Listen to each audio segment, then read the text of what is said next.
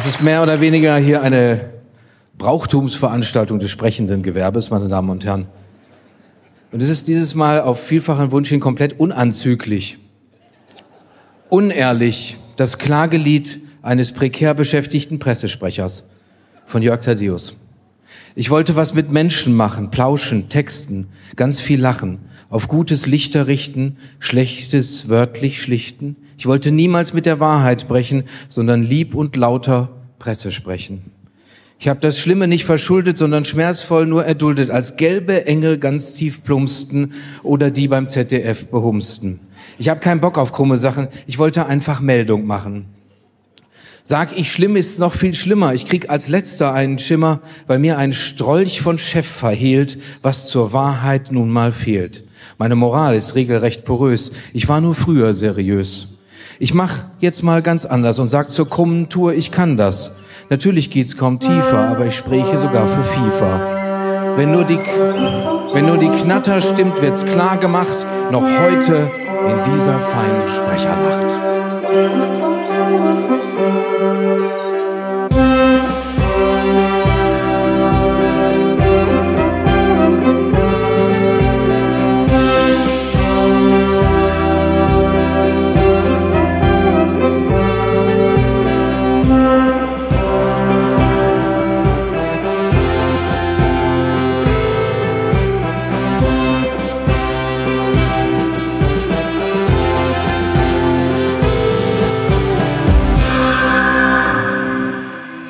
Herzlich willkommen mal wieder beim Jagdfunk. Heute ist der 18. Januar 2016, der erste, nee, zweite echte Wintertag, aber der erste, an dem man Auto fahren musste.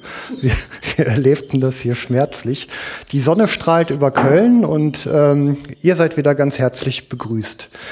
Ähm, ein Thema, was sich ja immer wie ein roter Faden durch diese Sendung hier zieht, und ähm, ja ab und zu mal besondere Aufmerksamkeit bedarf, ist der Umgang ähm, mit der nicht jagenden Bevölkerung oder kurz ähm, die Jagd in der Öffentlichkeit. Und das ist ein Thema, da freue ich mich ganz besonders, ähm, jemanden begrüßen zu dürfen, der da ganz viel Erfahrung gesammelt hat und ähm, ja, der sein Herzblut auch wirklich da reingegossen hat in das Thema. Ich begrüße im Jagdfunk den Gerd Terslüsen. Guten Tag. Tag, Herr Terslüsen, grüß Sie. Ähm, Herr Terslüsen, vielleicht geben Sie einfach mal einen Eindruck, wer Sie so sind und ähm, welcher Stallgeruch Sie so umgarnt. Ja, okay, ich bedanke mich erstmal für die Einladung. Ich bin auch gerne gekommen. Ich bin vom Jahrgang 1946. Ich habe, bin verheiratet, habe vier Kinder. Bin kein Berufsjäger, sondern ein freiberuflicher Statiker. Meine Jägerprüfung habe ich 1963 abgelegt. Der erste Yachtschein kam mit vier, erst 1964, denn damals hatte ich keinen Vater, der gesagt hat, mach das mal. Es waren alles Nichtjäger. Da ging es erst mit 1964. Aber seit 1963 bin ich Jagdfotograf und zwar ganz leidenschaftlich. Ich bin Mitglied einer Jagdverbindung. Ich bin Obmann für die Öffentlichkeitsarbeit des Jägerings Gladbeck und ich bin Obmann für Naturschutz der Kreisjägerschaft Hubertus Recklinghausen e.V. Mhm, okay. Gleichzeitig bilde ich Jungjäger aus in unserem Kreis und bin dafür das Nach äh, Fach Naturschutz zuständig. Aber was wichtig ist, aus äh, einer Arbeit, die ich nebenbei mache, hat sich ein Kinderbuch entwickelt. Ich bin also Autor eines Kinderbuches, das heißt, die Försterkinder aus dem Ruhrgebiet, Lars, Lena, Max und die Geheimnisse des Waldes. Vielleicht kommen wir im Laufe des Gesprächs nochmal auf dieses Buch Ja, zurück. gerne nochmal drauf zurück. Ähm, alle Ihre Häuser stehen noch. Als Statiker ist das, glaube ich, Berufsehre, ja. oder? Selbstverständlich. Sonst wäre ich arbeitslos und ich arbeite jetzt noch. okay.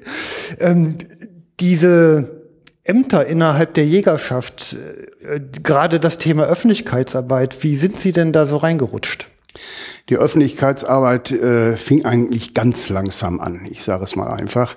Durch meine Kinder und deren Schulbesuch bin ich also auf die Idee gekommen, äh, damals der Schule ein spezielles Angebot in Sachen Naturkunde zu bringen. Und zwar wollte ich den Kindern die Natur, die bei uns zu Hause, ich bin Gladbecker, die bei uns zu Hause in Gladbeck zu finden und anzutreffen ist, mit der wir unsere Umwelt der nun teilen, vor Augen führen. Und ich bin angefangen mit einem Unterricht, in dem man alle möglichen Exponate aus der Jagd, die die Jagd mit sich bringt, äh, vorführte. Ich habe also ausgestopfte Tiere da gehabt, ich habe Abwurfstangen da gehabt, lebende Frettchen mitgenommen, mein Dackel war ständig dabei. Das hat die Kinder natürlich begeistert. Und zwei Jahre später bin ich dann auf die Idee gekommen, mit den Kindern an, anschließend nach diesem Programm eine Wanderung durchzuführen. Hm. Und zwar machen wir das jeweils mit der, mit den dritten Jahrgängen, mit den dritten Klassen, weil die altersmäßig so weit sind, dass die noch zu, noch nicht so häufig ihr Handy drücken und äh, sehr konzentriert dabei sind. Vor allen Dingen sind die sehr stark zu begeistern. Wir fangen im Grunde die Wanderung äh, an einem Bauernhof an. Da erleben die Kinder zum ersten Mal das äh, naja, die Wurst und das Fleisch nicht nur aus Aldis Tiefkühltheke kommt, sondern dass die tatsächlich etwas mit den lebenden Tieren zu tun hat. Da werden also manche ganz nervös, die das also bislang tatsächlich gar nicht erfahren hatten. Und wenn dann an einem dieser Tage, das ist meistens der Mittwoch, Schweine abtransportiert werden und die dann quieken und werden also in den Wagen getrieben, dann werden noch einige sehr blass dabei. Mhm. Wir erarbeiten dort erstmal, was der Bauer tun muss, um die Tiere so weit zu bekommen zeigen natürlich alle Tiere, damit kann man Kinder begeistern. Und wir stellen den Kindern die Frage, was denn mit den Tieren, die zuwachsen, überhaupt geschieht. Wir erfahren ja, dass jede Kuh einmal im Jahr kalben muss, damit sie überhaupt Milch gibt. Mhm. Sonst würde sie das nicht tun. Das sind zum Beispiel Dinge, die wissen die Kinder auch nicht. Auch die Eltern nicht, die teilweise mitgehen. Ja. Und dann lasse ich die Kinder einfach mal rechnen oder wir lassen die Kinder einfach mal rechnen, wie viel Rinder der Bauer im nächsten Jahr hätte. Mhm. Und wie viel er in zwei Jahren hätte. Und dann kommen die Kinder dahinter, dass das ja gar nicht geht. Der hätte in zehn Jahren fünf weitere Ställe dort stehen und hätte die voller Kühe und müsste damit zurechtkommen. Und sie sehen, dass das nicht geht. Dabei erfahren die dann, dass geschlachtet werden muss, alleine schon um den Stand zu halten. Und wir gehen im Grunde genommen von dieser Problematik über auf die Problematik im Wald, Mhm. Und dann lernen die Kinder dadurch, dass im Wald das ganz genauso ist. Okay. Sobald der Bestand also höher ist und die Tiere, die da sind, Wald und Feld auffressen, Feld auffressen, sprich den Bauern zu Schaden gehen, den Wald auffressen, sprich den Forstwirten zu Schaden, Schaden gehen, dann muss der Bestand in Grenzen gehalten werden und er muss immer so groß bleiben, wie er jetzt zurzeit ist. Ähm, wenn ich mal kurz einhaken darf, also das ist ja eigentlich eine, eine ganz private Initiative, die so im Zusammenhang mit ihren eigenen Kindern und deren Schultätigkeit ähm, ja. stattgefunden hat. Also gar nicht ja. so sehr in Verbindung mit der Organisation der Kreisjägerschaft gestanden, sondern einfach nur, ich sehe da ein Betätigungsfeld, genau. ähm, das Gefühl, die Körner fallen auf fruchtbaren Boden und werden gegossen und es, es wirkt was Positives und ähm, ja, vernetzt die die, diese Menschen, diese kleinen Heranwachsenden auch mit der Welt, in der sie leben. Ähm, also das war mir jetzt einfach nur nochmal wichtig ja. rauszustellen. Und darauf aufbauend, also das Thema mit dem Töten. Also ich habe jetzt auch natürlich ja. so eine gewisse Reifekurve mhm. durchlaufen. Wie gehe ich mit den Menschen um?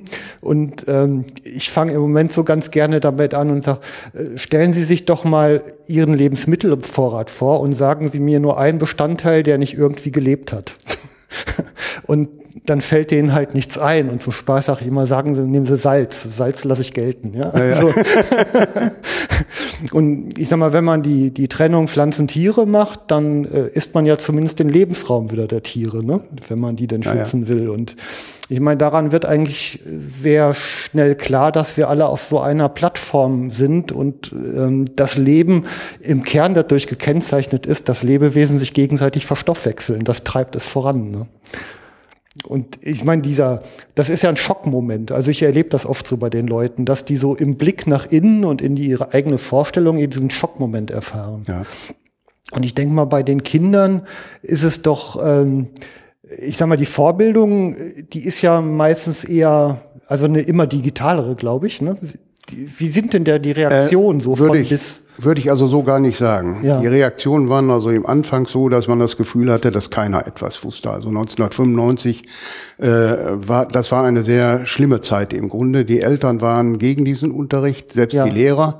Ich hatte also einen Lehrer, der hat die Kinder mal Anti-Yacht-Lieder singen lassen, aber das hat er nur einmal gemacht. Äh, ich habe das entsprechend pariert und danach hat sich das Ganze etabliert. Ich wusste noch nicht mal, dass es Anti-Jagdlieder gibt. Ja, ja, sicherlich. Und äh, die Kinder hatten einen Spaß daran, das war also prima. Und es hat sich so entwickelt, dass ich heute sagen muss, dass ein Großteil der Kinder eine Vorbildung hat. Die Eltern sind begeistert. Das ganze Projekt läuft ja jetzt schon 21 Jahre. Ja. Die Eltern sind hellauf begeistert. Immer wieder wird angefragt, ob das denn noch läuft, dass die Kinder das auch mitmachen dürfen. Und äh, naja, ist eine positive Resonanz und die Kinder haben eine Vorbildung, die heute kommen. Das heißt, da sind Kinder bei, natürlich nicht alle. Ich sage mal, ein Drittel der Kinder sind sehr gut vorgebildet, teilweise auch durch die Medien, wissen also über unsere Tiere alles. Äh, dann gibt's andere, die wissen natürlich über afrikanische Tiere wesentlich mehr als über unsere. Davon wissen sie überhaupt nichts. Aber äh, ich sage einfach mal, es gibt begeisterte Kinder dabei, die gab es 1995 nicht. Mhm. 1995 sah es noch so aus, dass die Eltern offensichtlich alles rundum abgewiegelt haben, was irgendwie mit der Yacht zu tun hatte. Und da haben wir eine stetige Arbeit gemacht, im Grunde genommen, die das Gegenteil bewirkt hat. Okay. Mittlerweile gehören wir zum Schulprofil. Und äh, das macht sehr viel Freude, mit den Kindern zu arbeiten. Ja. Ja, aber wir gehen ja nicht nur in den Bauernhof, wir gehen ja vor allen Dingen noch durch Wald und Feld. Das schließt also dann anschließend an.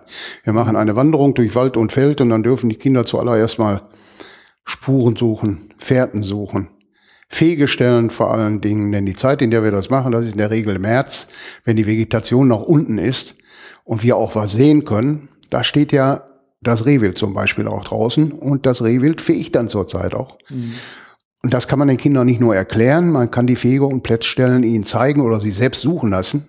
Mhm. Und dann erarbeitet man, wo das herkommt. Man findet dann bei uns auch Rupfstellen. Der Habich, der ist nicht untätig, der zeigt sich also überall. Und dann kann man auch zeigen, dass also eine Rupfstelle die hier im Feld ist, kurz hinter ist ein Stückchen weiter an Wald und dann ist sie im Wald drin, weil der Habich Deckung sucht, mhm. wenn er alles rupft. Und dann wird den Kindern auch gezeigt, dass dann der Federkiel noch spitz ist. Und ich bringe in der Regel dann immer einen abgebissenen Federkiel mit, um den Kindern zu zeigen, so und das ist der Fuchs. Oder das könnte auch der Marder sein. Aber das hier ist der Habicht, der war da dran, daran kann man das erkennen. Mhm. Und dann sind die Kinder natürlich hellauf begeistert. Wir wandern zu einem waldpädagogischen Zentrum. Das gehört der Schutzgemeinschaft Deutscher Wald. Das ist hervorragend ausgestattet, in Bottrop ansässig. Dort machen wir eine Pause zuerst mal, weil die ja dann auch äh, ein bisschen was zu sich nehmen müssen. Ja, bis dahin eine sechs Kilometer Wanderung hinter sich und die ganzen Erlebnisse im Bauernhof. Und nach dem Frühstück, das wir gemeinsam haben, sehen die sich zuerst mal eine gläserne Brutmaschine an. Und in dieser gläsernen Brutmaschine schlüpfen in der Regel kleine Küken. So, und das ist der große Hammer für all die Kleinen, die dabei sind. Okay. Das kennen die nicht und wenn die das gesehen haben, die jubeln und schreien. Das ist also schon eine, eine ganz tolle Sache, ist ein tolles Erlebnis. Toll. Und dort auf dem, in dem Waldpädagogischen äh, Zentrum besuchen wir hin und wieder mal das Bienenhaus und den Imkerverein der Stadt Bottrop. Die sind so freundlich und machen dann eine Führung und erklären alles über das Leben der Bienen. Mhm. Oder aber wir beschäftigen uns mit dem Baum. Dann erfahren die Kinder erstmal, wie wichtig der Baum überhaupt für uns alle ist. Was er macht, die vielen kleinen chemischen Fabriken, die oben drauf sind, gleichzeitig das riesige Staubtuch, das er mit seinen Blättern macht, das wird denen einfach mal plastisch vor Augen geführt, wie das aussieht. Dann aber auch die Wurzeln, wie die funktionieren, dass die zusammen mit einem Pilz arbeiten. Je nachdem, wie es da ist, der ihnen das Wasser und die Mineralien zuführt. Und dass man immerhin 600 Liter Wasser am Tag in die Krone eines ausgewachsenen Baumes transportiert. Mhm. Der dann einen Teil wieder abgibt, damit die Luft angefeuchtet ist und wir dann gut mit zurück, äh, zurechtkommen. Und das ist das Gleiche, was die Mama mit Blumen auf der Fensterbank macht. Denn die braucht die auch, damit die Luft nicht so trocken ist und man ein angenehmes Klima hat. Und darum müssen die Blumen auch immer fleißig gegossen werden. Das erfahren die Kinder dabei. Ja, und wir sehen auf dem Rückweg dann noch äh, ein paar gegatterte Sauen. Ein dicker Keiler ist dabei, das ist der Paul. Und Paula, seine Frau, und die hatten also letztes Jahr elf Frischlinge. Da sind die Kinder natürlich hellauf begeistert, wenn sie die sehen, müssen aber Abstand halten. Und sie erfahren etwas über die Bergmannskuh, die früher im Ruhrgebiet eine große Rolle spielte. Und danach wandern wir diesmal nicht durch Felder, sondern durch den Wald wieder zurück an zwei weiteren Bauernhöfen vorbei. Und der am letzten Bauernhof hilft mir also oft unsere Falknerin aus dem Hegering. Die steht da als Überraschung. Mhm. Und die führt dann ihre Greifvögel Vögel vor, ein U, eine Schleiereule hat sie dabei. Dann hat sie einen Wüstenbussard dabei, den sie fliegen lässt und hat zwei Jagdhunde und führt vor, wie die Jagdhunde arbeiten. Mhm. Wir können gar nicht glauben, die Kinder sind bis dahin ja nun viele Kilometer gelaufen. Das sind rund zwölf Kilometer, die die hinter sich haben. Und das ist für die Kleinen doch schon eine ganze Menge. Aber die vergessen alle Schwierigkeiten, die sie haben, jubeln und schnattern wie eine Gänseherde bis sie zu Hause ankommen. Ja. Und die sind so begeistert, dass ich also immer positive Rückmeldungen habe und darum läuft das Programm jetzt mittlerweile auch sehr medienwirksam äh, seit 1995 ununterbrochen. Okay. Ähm, das klingt aber, als wenn es jetzt mehrtägig wäre. Also diese Wanderung ja. ist sicherlich ein ganzer Tag. Ja, ne? Und diese Unterrichtseinheiten in der Schule, machen Sie die mehrfach dann? Oder ja, ich mache äh, zwar un einmal Unterrichte mit allen Klassen als ja. Vorbereitung für die Wanderung. aber dann einzeln pro Klasse, ne? Ja, einzeln pro Klasse, damit die Kinder überhaupt sehen, worum es geht, wenn mhm. wir draußen sind. Und da habe ich zum Beispiel noch einen Gag, den ich immer am Schluss anführe. Die sehen also alles Mögliche, was da ist. Und ich mache auch eine Dia-Vorführung. Also meine Dias, die ich da gebracht habe, äh, die ich selbst fotografiert habe, zeige ich den Kindern. Damit erfahren die, welche Tiere mit uns ihren Lebensraum teilen. Mhm.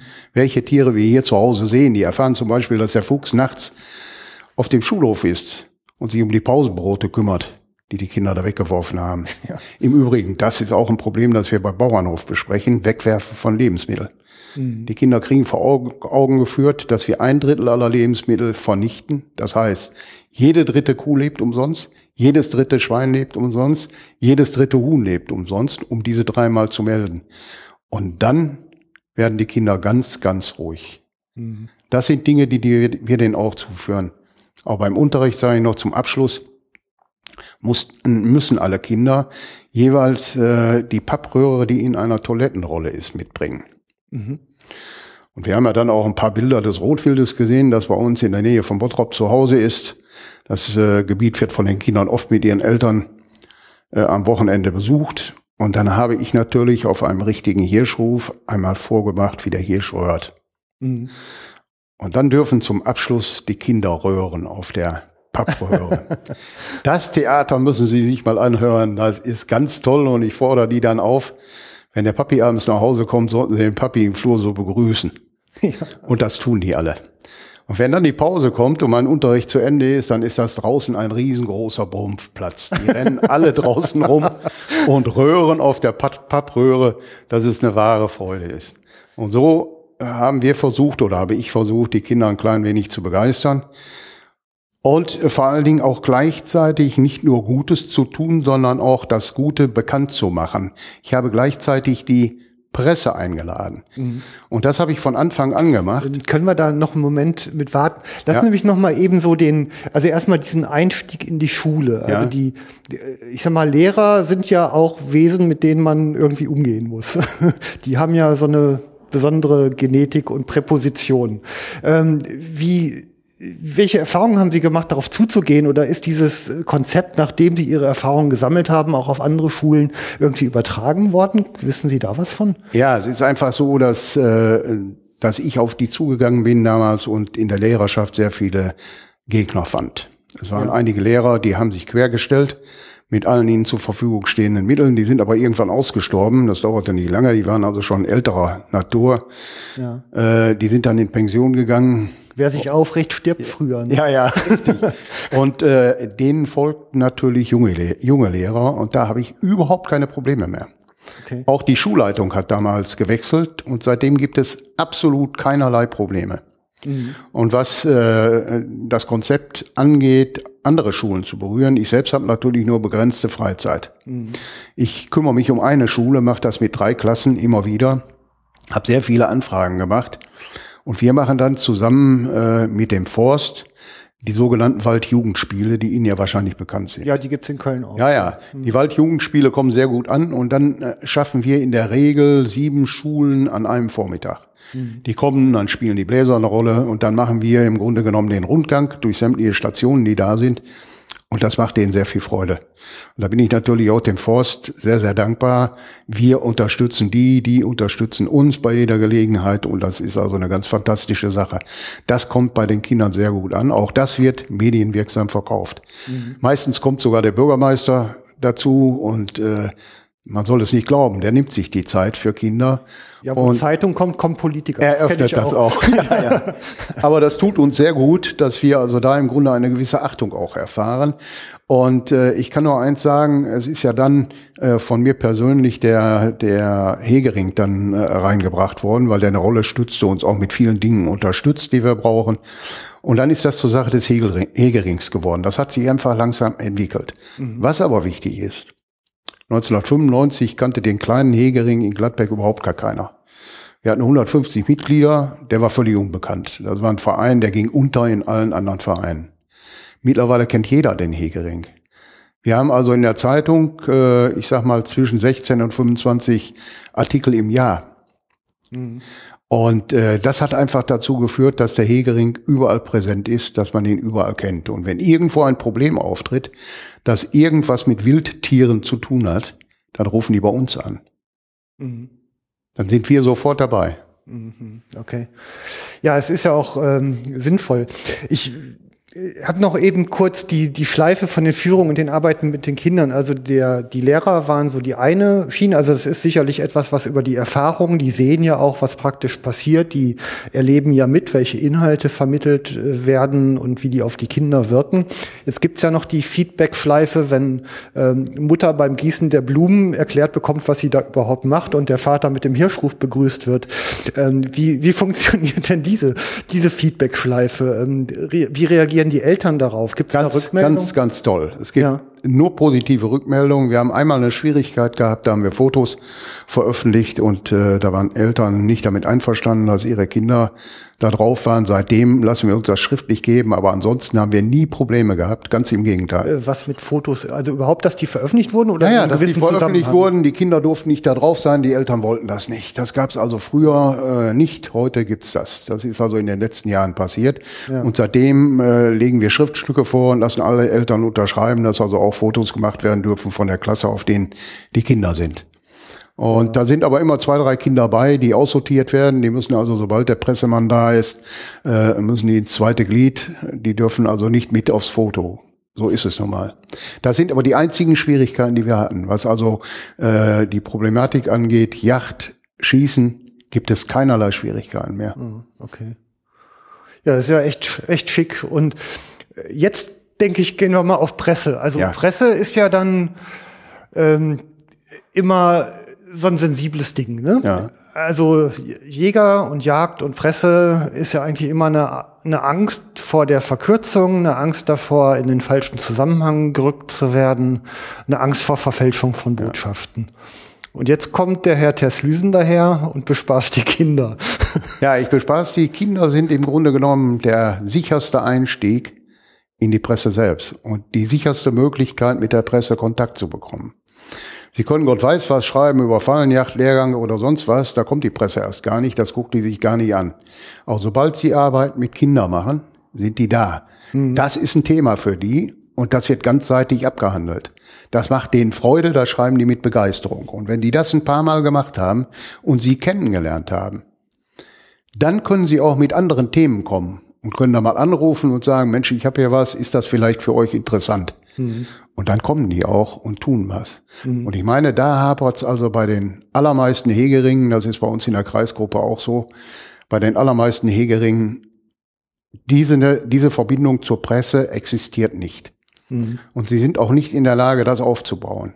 Ich empfehle also dringend allen Hegeringen, die da sind, über ihre Kinderarbeit, die ja gemacht wird, über die Waldpädagogen, die sie ja in den Hegeringen teilweise haben. Wir haben alleine bei uns von 150 Mann zwei Waldpädagogen. Okay. Zertifizierte Waldpädagogen, die sich mit kleinen Kindern beschäftigen, zum Beispiel mit Kindergartenkindern. Mhm. Äh, das ist eine Arbeit, um bei der Presse einzusteigen und dann auch später andere Dinge der Presse nahezubringen. Die kommen sofort, wenn man dann das Thema Wildretter ranbringt, machen sofort einen ganzseitigen Artikel, auch über Katzen, Ich habe zum Beispiel vor Jahren schon ein Thema, einmal das Thema Katzen aufgegriffen. Da fielen meine Hegeringsmitglieder über mich her und sagten, bist du eigentlich verrückt? Das kann man doch nicht machen. Die zerreißen dich in der Luft. Und dann habe ich also, ähnlich wie bei der letzten Geschichte, die ich dort machte, nur Zahlen aus dem oder vom NABU genommen und habe damit alle konfrontiert. Es hat nicht eine einzige Meldung in der Zeitung gegeben, Rückmeldung, die negativ war, obwohl die Zeitung noch gesagt hat, Herr Tershausen, wissen Sie, was Sie sich da antun? Ich sage, ich weiß das. Ja, haben Sie auch ein breites Kreuz. Ja, ich sage, ich habe ein sehr breites Kreuz. Mir kann keiner was. Und wenn die noch so schimpfen, das ist völlig egal. Kein einziger kam schimpfend. Selbst zum Thema Katzen kamen Zusprüche ohne Ende. Man muss es aber nur, sag ich mal, aufarbeiten und dann Daten, die die NABU selbst, die der NABU selbst benutzt oder der BUND benutzt. Diese Daten muss man verwerten und anhand dieser Daten muss man sagen, so ist es. Wie haben Sie es denn aufbereitet? Also erzählen Sie mal eben kurz inhaltlich. ähm, aufbereitet, im Grunde ganz simpel, das zeigte sich am Waldpädagogischen Zentrum. Im Waldpädagogischen Zentrum, äh, in dem ich mit den Kindern war, hing mal eine Schautafel, eine große, und da ging es drum, äh, wie viel Unheil die Katzen über Wildvögel, über Singvögel bringen und dass sie also einen großen Schaden machen. Vor allen Dingen aber auch, dass die meisten Katzen ausgesetzt werden oder aber sonst irgendwie in Wald und Feld kommen. Wir finden ja immer wieder ausgesetzte Jungkatzen im Pappkarton, die da drin sind. Die werden einfach im Pappkarton mitten ins Revier gebracht und die sind da. Und äh, speziell an den Städten oder im Stadtbereich sind nun mal die Katzen ein großes Problem. Und wir wollten mit dem Zeitungsartikel, äh, ich sage einfach mal, die Einstellung der Katzenhalter etwas ändern. Es geht nicht darum, Katzen zu jagen. Das machen wir ja ebenso wenig in Köln äh, wie im Ruhrgebiet. An den Städten, an Stadträndern macht es keiner. Denn äh, jeder will nicht auf diese Art und Weise in die Zeitung kommen. Er braucht nämlich nur eine oder zwei Katzen zu schießen. Bei der zweiten Katze steht also spätestens ein Spaziergänger vor ihm und der wird der Presse klar machen, dass die Katze ihr Leben maximal drei Meter vor seinen Füßen ausgeraucht hat. Und dann hat man natürlich die Chance, in der Bildzeitung auf der ersten Seite zu stehen und in der Watz und Ruhrnachrichten und wie sie alle heißen, auf der zweiten Seite, aber man kriegt einen ganzseitigen Artikel. Das ist aber nicht die Art und Weise, die wir im Grunde genommen wollen. Wir wollen die Leute überzeugen und sie mitnehmen. Und genau das tun wir mit unseren Artikeln. Und darum haben wir fast immer, äh, ich sag mal, großen Zuspruch und keinen Widerspruch. Also die Geschichte aus den Interessen der Katze her aufgebaut. Ja. Und zwar wird einfach auch den Leuten mal klar gemacht, wie viele Leute ihre Katzen am Urlaub, im Urlaub wieder abgeben oder bevor der Urlaub anfängt. Das heißt, sie schenken ihrer Tochter, ihrem Sohn zu Weihnachten ein kleines Kätzchen und dann heißt es im Urlaub auf einmal, was machen wir nun? Und dann wird die Katze ausgesetzt. Um nur eins zu sagen, wir haben also vor zwei Jahren, um das also mal gerade äh, einfach auszuführen, mal die Stecken, Streckenstatistik äh, des Gladbecker Hegerings veröffentlicht in der Zeitung und dem dann gegenüber gehalten, dass wir also 15 Hasen geschossen haben, aber ich sage jetzt was, 75 Füchse, 190 Krähen, äh, dann waren noch so 70 oder 80 Elstern dabei und jetzt kommt 1000 Katzen, die angegeben werden vom Katzenbund in Gladbeck, die Zahl 1000 wird angegeben, sind herrenlos in Gladbeck zu finden. Und diese Zahl geben wir nun einfach mal zu bedenken und stellen die unserer Strecke mal gegenüber. Und das haben wir in die Zeitung gesetzt. Es hat keinerlei Probleme gegeben. Das war eine Zahlenangabe, die der Tierschutzbund in Gladbeck rausgegeben hat. Ja, also ohnehin eine Ja. Kooperation, die man immer mal auch pflegen sollte, glaube ich. Ne? Ja, ja, sicherlich. Man soll, na, man soll sich grundsätzlich um die Zahlen, die die rausgeben, mit denen die arbeiten, um die soll man sich kümmern und mit denen soll man arbeiten. Denn Zahlen, die man selbst reinbringt als Jäger, die werden nicht für voll genommen.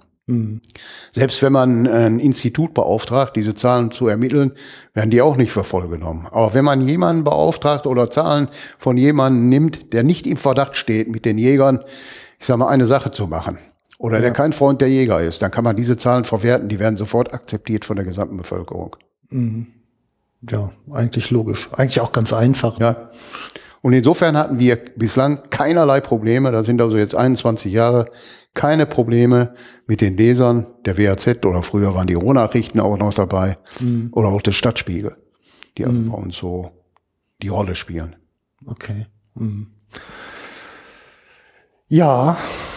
Ja, das ist das Thema Öffentlichkeitsarbeit, sage ich einfach mal. Die ist wichtig für die Hegeringe und wichtig für die Jäger und ich kann sie nur empfehlen. Und zu der Öffentlichkeitsarbeit gehört natürlich auch mein Buch, das sich aus dieser Arbeit entwickelt hat. Genau, das Buch. Die Försterkinder aus dem Ruhrgebiet. Lars Lehner, Max und die Geheimnisse des Waldes. Ja. Das sieht erstmal aus wie ein Sachbuch, ist aber ein sehr spannend äh, geschriebenes Buch von Kindern, die es tatsächlich gibt. Die Kinder, die vorne abgebildet ist, die gibt es. Mhm. Und man kann auf meine Hoch Homepage zum Buch gehen. Äh, da gibt man nur ein www. Die äh, Försterkinder mit Ö allerdings, ja. .de, dann ist man auf der Seite, da wird das Buch vorgestellt und da gibt es hinten unter Blätterwald einen Hinweis und zwar kann man da auf die auf die äh, Seite von Verstehen Sie Spaß gehen von der Sendung. Okay. Diese Kinder haben ihren Vater als erste Kinder, die auftreten durften, ihren Vater reingelegt und sind da im Fernsehen zu sehen. Das heißt zwei von den dreien. Der dritte ist schon in der Ausbildung, ja. der war nicht da. Aber Lena und äh, ihr kleiner Bruder Max, die waren dabei und die haben den Papa also fürchterlich gegen die Wand laufen lassen. Hat auch nicht so ganz geklappt. Der stand also ganz loyal da drüber. Die Fotos da drin sind alle von mir, die Geschichten stammen alle von den Kindern. Ich habe also ein richtiges Interview gemacht und habe dann die Geschichten natürlich ein klein wenig ausgemalt. Geschichten aus dem Ruhrgebiet. Okay. ja, die waren schon immer schön. Ich bin da ja auch großgezogen ja. worden. ja, toll. Ja, schön. Macht auch eine Menge Arbeit zum Buchschreiben, ne? Ja, das macht man mal einmal, versucht es. Äh, nur leider ist es heute so, dass die Kinder nicht mehr lesen die möchten gerne ein Hörbuch haben oder sonst was, die sind alle zu faul dazu. Nur ganz wenige Kinder lesen tatsächlich. Ja. Das ist das Problem, das wir heute haben. Wenn man denen das Fernsehen hell, äh, vorhält und da so, so etwas vorlesen würde, dann würden die da sitzen und sogar noch zugucken. Aber selbst lesen, das ist sehr, sehr schwierig. Jetzt haben wir ja ähm, gehört, eigentlich geht's ganz gut, ne? Ja. Wenn man es ordentlich anfasst. Ich sage einfach mal, darum habe ich das ja jetzt hier erzählt. Das soll vielleicht Ansporn sein für viele, einen ähnlichen Weg zu gehen. Der ist lang und mühsam, aber der lohnt sich. Und derjenige, der gerne mit Kindern umgeht, weil er selbst leidenschaftlicher Vater ist oder eine leidenschaftliche Mutter ist, das kann ja auch von einer Mutter kommen, der sollte das auch tun. Äh, von den Schulen äh, wird eigentlich der männliche Part äh, vorne angestellt, weil die Damen überlastig sind dort und man immer sagt, der männliche Part fehlt. Das männliche Element fehlt in der Lehrerschaft der Schulen, mhm. gerade der Grundschulen. Und darum legen die Wert drauf. Wir haben zum Beispiel eine Umweltpädagogin bei uns, eine Dame, die sehr, sehr tolle Arbeit leistet. Die macht das mit kleinen Kindern. Aber äh, die wollte ich schon mal vorschlagen. Da hat die Schule sofort gesagt, nee, nee, wenn Sie einen Nachfolger bekommen, dann soll das auch wieder ein Mann sein. äh, vielleicht auch, äh, weil Männer vielleicht etwas, naja, fester, mit festerer Hand mit den Kindern umgehen. Es gibt auch immer wieder Kinder, die man mal zur Raison ziehen muss und als Mann sagt man dann, du kommst jetzt mal hierher und du bleibst jetzt an meiner Seite, denn das hat mir gerade überhaupt nicht gefallen, was du da gemacht hast. Und dann bleibt er an meiner Seite und dann ist er ruhig und bringt den ganzen Haufen nicht durcheinander. Denn man muss doch zwischendurch immer den einen oder anderen auch zur Raison bringen. Und da sind die Lehrer eigentlich immer ganz zufrieden, die strahlen immer und äh, die haben mir dann auch immer gesagt, das ist richtig, da sind die gar nicht gewohnt. Mhm ja, so eine gesunde Autorität ausstrahlen hilft ja. manchmal. Ne? Ja, richtig. ja, ja. Okay. ja, ich kann nur sagen, das muss man machen, damit man überhaupt äh, ja mit der Presse Kontakt hat und dafür die Jägerschaft überhaupt etwas machen kann. Ja. Was man nicht machen sollte, sicherlich äh, sollte man sich von Fehlern äh, fernhalten, die viele Jäger auch machen, die dieses Bild in der Öffentlichkeit sofort zerstören. In mühsamer Arbeit haben wir das Bild der Jäger in der Öffentlichkeit nach vorne gebracht. Meine vielen Mitstreiter, in jedem, jedem Hegering gibt solche Leute. Und ich, wir haben das Bild gerade gerückt, haben die Jägerschaft mal wieder so gebracht, dass sie eine Akzeptanz von 90 Prozent hat. Es behauptet ja oft der BUND und NABU etwas anderes. Es ist aber nicht so. Die Umfragen, die der Landesjagdverband gemacht hat, zeigen einfach ganz andere, äh, ganz andere Werte. Aber diese Arbeit kann natürlich schnell kaputt gemacht werden, wenn einzelne Jäger immer noch meinen, sie müssten jagen wie vor 50 Jahren. Mhm. Und wenn sie meinen, sie müssten den Habicht verfolgen, sie müssten den Uhu verfolgen, alle Greife generell, obwohl die geschützt sind. Und das, wie andere Mitstreiter, ich sag mal die Hühnerzüchter und auch die Taubenzüchter, die da sind, die natürlich durch diese Greifer oftmals einen merkbaren, starken Verlust erleiden. Äh, Vögel vergiften, Vögel mit Fallen fangen, die nicht mehr zulässig sind. Die machen natürlich unsere Arbeit durch kleine Zeitungsartikel, die sofort da sind, völlig kaputt. Und dann heißt es immer wieder, seh mal da oder sieh mal da, das sind die Jäger. Die Bösen. Ja gut, diese, diese Sippenhaft ne, ist natürlich ein beliebtes stilistisches Mittel. Also äh, hat ja auch eine Tradition. Man muss dann nur mal in der Wikipedia nachgucken, was zum Thema Sippenhaft ja. drin steht. Ne? Ähm, jetzt hat man aber ja, ich sag mal, auch ein Interesse dahinter. Also ich sag mal, wenn ich jetzt ähm, aus der Perspektive der nicht jagenden Bevölkerung rangehe oder solcher speziellen Tierschutzvereine oder Naturschutzorganisationen, die haben ja in aller Regel auch eine gute Absicht dahinter. Ich unterstelle die ja immer reflexartig. Ne? Ja, ja. Und dann äh, kann man nämlich besser justieren, glaube ich. Ähm, Sie haben ja auch Erfahrungen damit gemacht in, in dieser Kooperation. Ne? Also Sie mit biologischen Stationen ja. bei Ihnen vor Ort und ich glaube auch mit dem Komitee gegen den Vogelmord, wobei der Begriff ja schon toll ist. Ja, ja, der Begriff ist also fantastisch und Mord ist ja eigentlich auf den Menschen bezogen. Aber mit Mord kann man jeden, äh, jedes Mitglied werben. Da ist es schnell dabei, den Mörder will jeder fangen. Wenn es hieß Vogeltötung, wäre das vielleicht nicht ganz so gut. Aber ansonsten leisten die ja eine vernünftige Arbeit. Das darf man nicht sehen. Die machen mhm. ja auch eine Arbeit. Nur einige Dinge gehen mir, vor allen Dingen, wenn die in den politischen Bereich gehen, einfach zu weit. Mhm. Und äh, da schießen auch die anderen Naturschutzbünde weit übers Ziel hinaus. Ich habe sehr gute Erfahrungen mit biologischen Stationen gemacht. Die sind also ganz toll. Wir haben tolle Kooperationen mit denen, arbeiten mit denen, stellen unsere Arbeitskraft zur Verfügung, um Biotopverbesserungen zu machen, Biotoppflege und auch Biotophege durchzuführen. Da stellen sich also oft von der Kreisgruppe Hegelingsmitglieder zur Verfügung mit ihrem schweren Gerät, ob das also jetzt Unimux sind, ob das Hebegeräte sind, um Baumstämme zu heben, wegzutransportieren, oder ob das natürlich Kettensägen sind, da treten wir dann mit sieben, acht Leuten auf, um Hecken zu stutzen und ähnliche Dinge zu machen. Das machen wir gerne in, im Frühjahr mit denen zusammen, mit ganz großem Erfolg. Mhm. Da gibt's eine leckere Suppe von der biologischen Station, die wird dann noch gestiftet und die isst man, nimmt man da draußen zu sich. Das macht allen Freude. Und äh, auch das sind Dinge, die man dann der Öffentlichkeit preisgeben kann. Man kann dann die Presse anrufen, die kommen oder aber sagen, schreibt mal selbst einen Bericht, macht mal ein paar Fotos und dann steht das in der Presse, sodass die Bevölkerung auch sieht, die Jäger machen ja was mit den Naturschützern. Mhm. Denn das Paradoxe ist ja, mit den unteren Ebenen kommen wir hervorragend aus.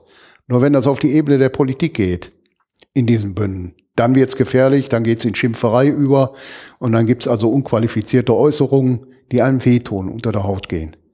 Sag ich mal. Das höre ich oft übrigens. Dass ja. die Arbeitsebene immer ganz geschmeidig funktioniert und sobald es irgendwie um Geld und Öffentlichkeit geht, dann ist vorbei. Ja. Und das hat was mit Hierarchien nach oben. Ja, ja, richtig. Ja.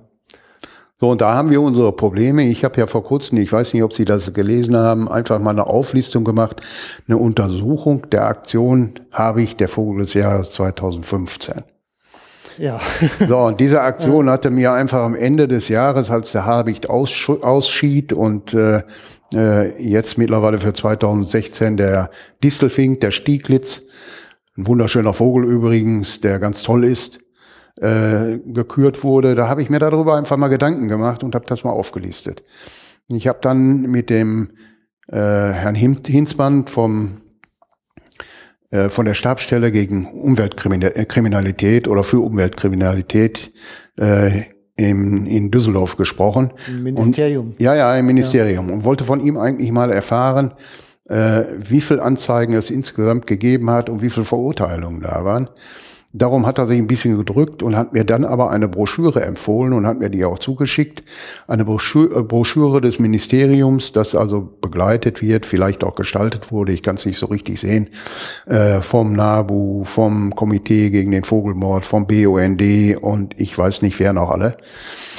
Und aus der Broschüre geht mal wieder hervor, dass man also tatsächlich sagt, dass dieser Vogel des Jahres, der Habicht, in seinem Bestand gefährdet wird, durch die illegale Verfolgung, die da ist. Und das störte mich eigentlich. Ich wollte das einfach mal untersuchen. Mhm. Und die Zahlen, die ich dann da äh, herausgefunden habe, die waren erschreckend gering. Und äh, ich konnte nachweisen, dass also unterhalb der Prozentebene, ich also in einem Bereich von 0,014 Prozent bin, äh, die gefundenen Habichte lagen zu denen, die hier im Bestand gemeldet wurden in Nordrhein-Westfalen. Ich habe für diese Untersuchung nur Zahlen des NABU genommen. Im Bestand gemeldet heißt ex lebende Exemplare. Ja, alle lebenden Exemplare. Und zwar hat hier die Ornithologische Gesellschaft in Nordrhein-Westfalen ein Buch rausgegeben, Die Vögel des Rheinlandes, in Klammern Nordrhein. Da ist ein Atlas der Brut- und Wintervogelverbreitung von 1990 bis 2000. Ja. Ein neueres Werk hatte ich leider nicht, ja, nicht da. Und ich habe mir da nur mal die Greifvögel angeschaut. Da ist nicht ein einziger im Bestand gefährdet. Ganz im Gegenteil, der Habicht zum Beispiel hat eine Bestandszunahme von 50 Prozent erfahren in den Jahren.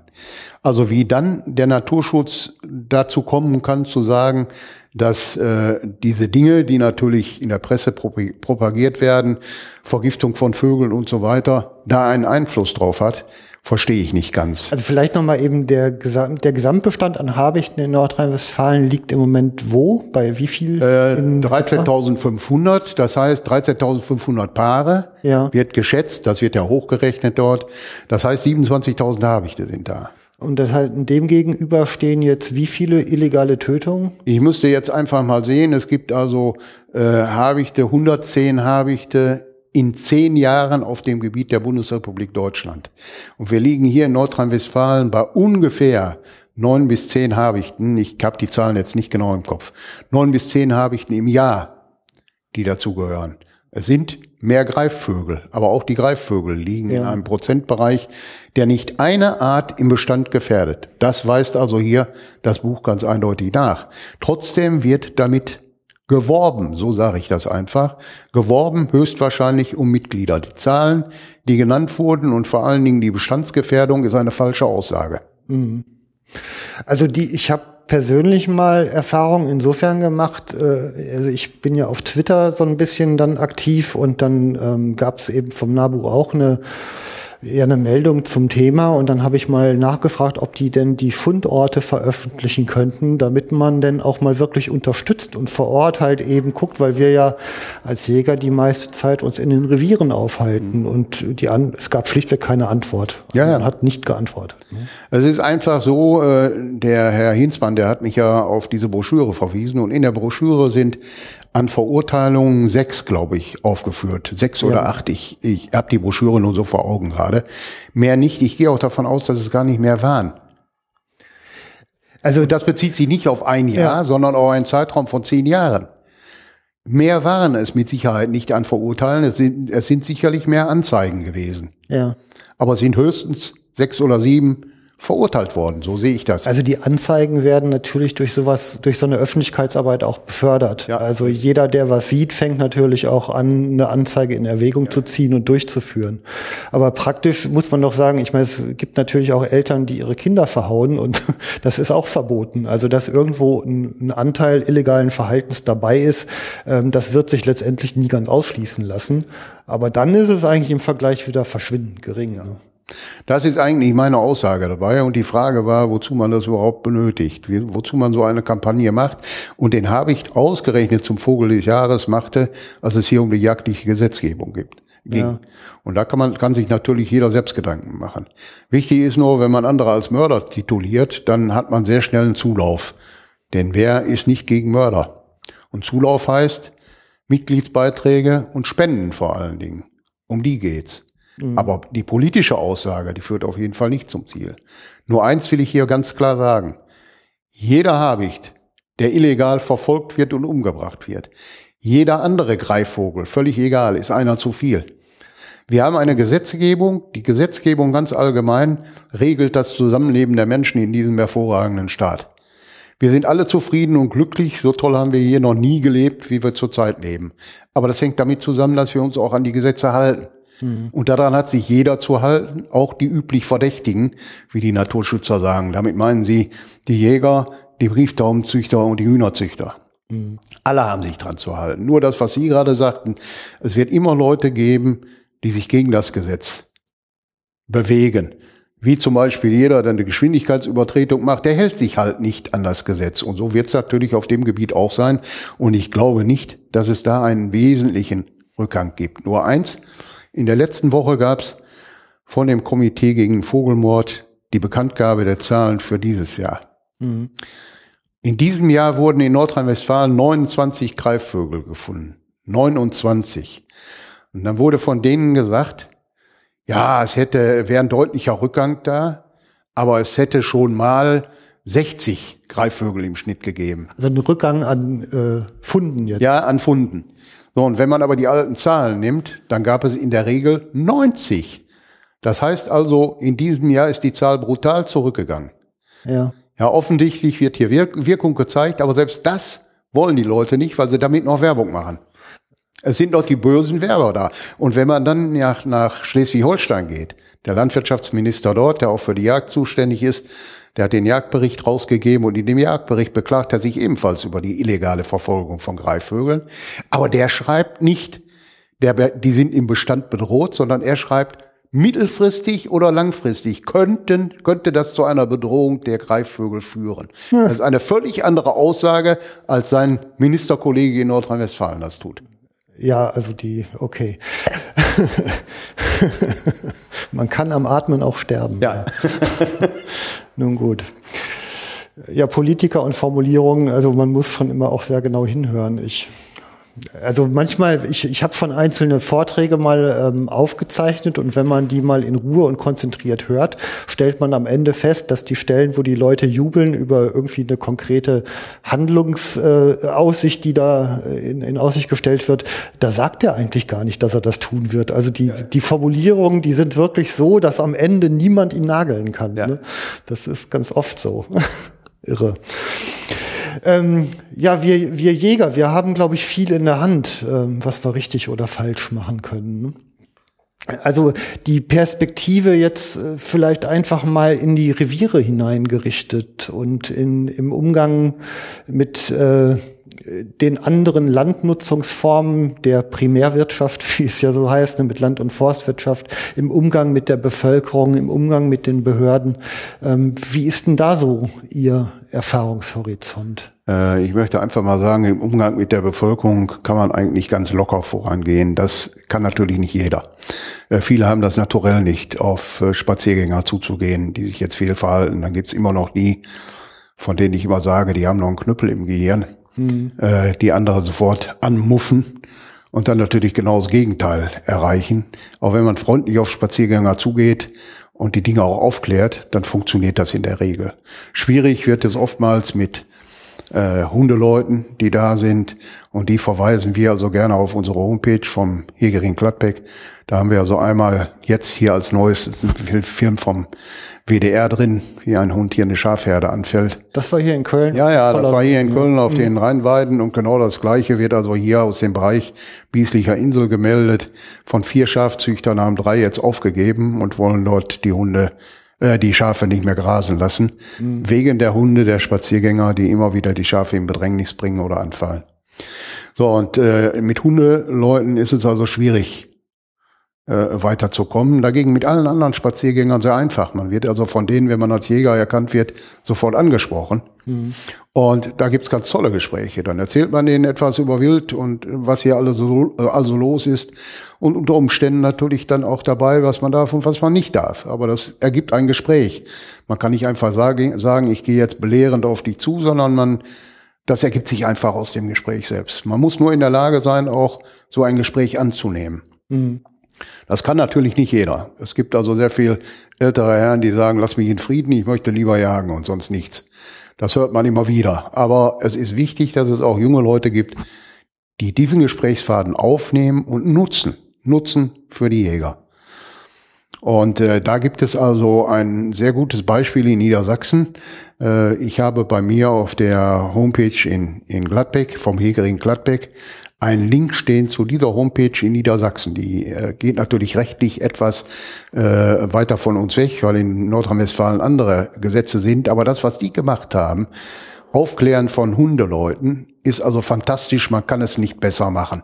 Mhm. Und ich habe die Genehmigung von denen eingeholt, diesen Link dort reinzubringen und weise jedes Mal Hundebesitzer darauf hin und sage, bitte geht mal auf unsere Homepage, klickt das mal an. Ihr werdet das schon finden und dann schaut euch das mal an, was da über den Hund, sein Verhalten draußen überhaupt gesagt wird. Und äh, ich gehe davon aus, dass das sehr, sehr viele machen. Das ist so geschickt gemacht und nicht nur geschickt, sondern überzeugend gemacht, dass man es besser nicht machen kann. Mhm. Die haben es wirklich ganz fantastisch hingekriegt. Ich kann Ihnen das persönlich auch nur empfehlen. Gehen ja. Sie mal auf unsere Seite und schauen Sie das mal an. Das ist positive Öffentlichkeitsarbeit und die sollte man eigentlich machen. Mhm. Also ich merke eigentlich immer die, ich meine, sicher muss man Gesetze kennen, damit man sich im Rahmen der Gesetze bewegt. Im Umgang mit den Leuten ähm, ist aber wichtiger den, den Sinn des Gesetzes, also den Hintergrund. Warum braucht man dieses Gesetz? Was wirkt wie ineinander? Also mal der, der schlichte Hinweis, dass so ein Wildtier, wenn es sich verletzt hat, eben nicht zum Tierarzt gehen kann und oft ja elendig verendet bewirkt da eine Menge. Ähm, und äh, ich sag mal, wenn man, wenn man da wirklich im freundlichen Rahmen bleibt, dann äh, hören die meisten auch wirklich zu. Das muss im freundlichen Rahmen bleiben. Wenn man die stramm stehen lässt, das machen die ein einziges Mal oder sagen, komm, das höre ich mir erst gar nicht an, drehen sich um, nehmen ihren Hund und gehen weg und lassen den auch wieder freilaufen. Aber man muss denen das schon überzeugend bringen. Wie gesagt, wie ich es vorhin gesagt habe, das kann sicherlich nicht jeder, aber ein Großteil der jüngeren Jäger, die da sind, müsste das eigentlich beherrschen. Also äh, manche neigen ja auch aus ihrem Naturell, also die suchen ja, ja gerade die Jagd, damit sie sich eben nicht mehr mit Menschen beschäftigen müssen. Ja. Ne? Die Einsamkeit des Waldes.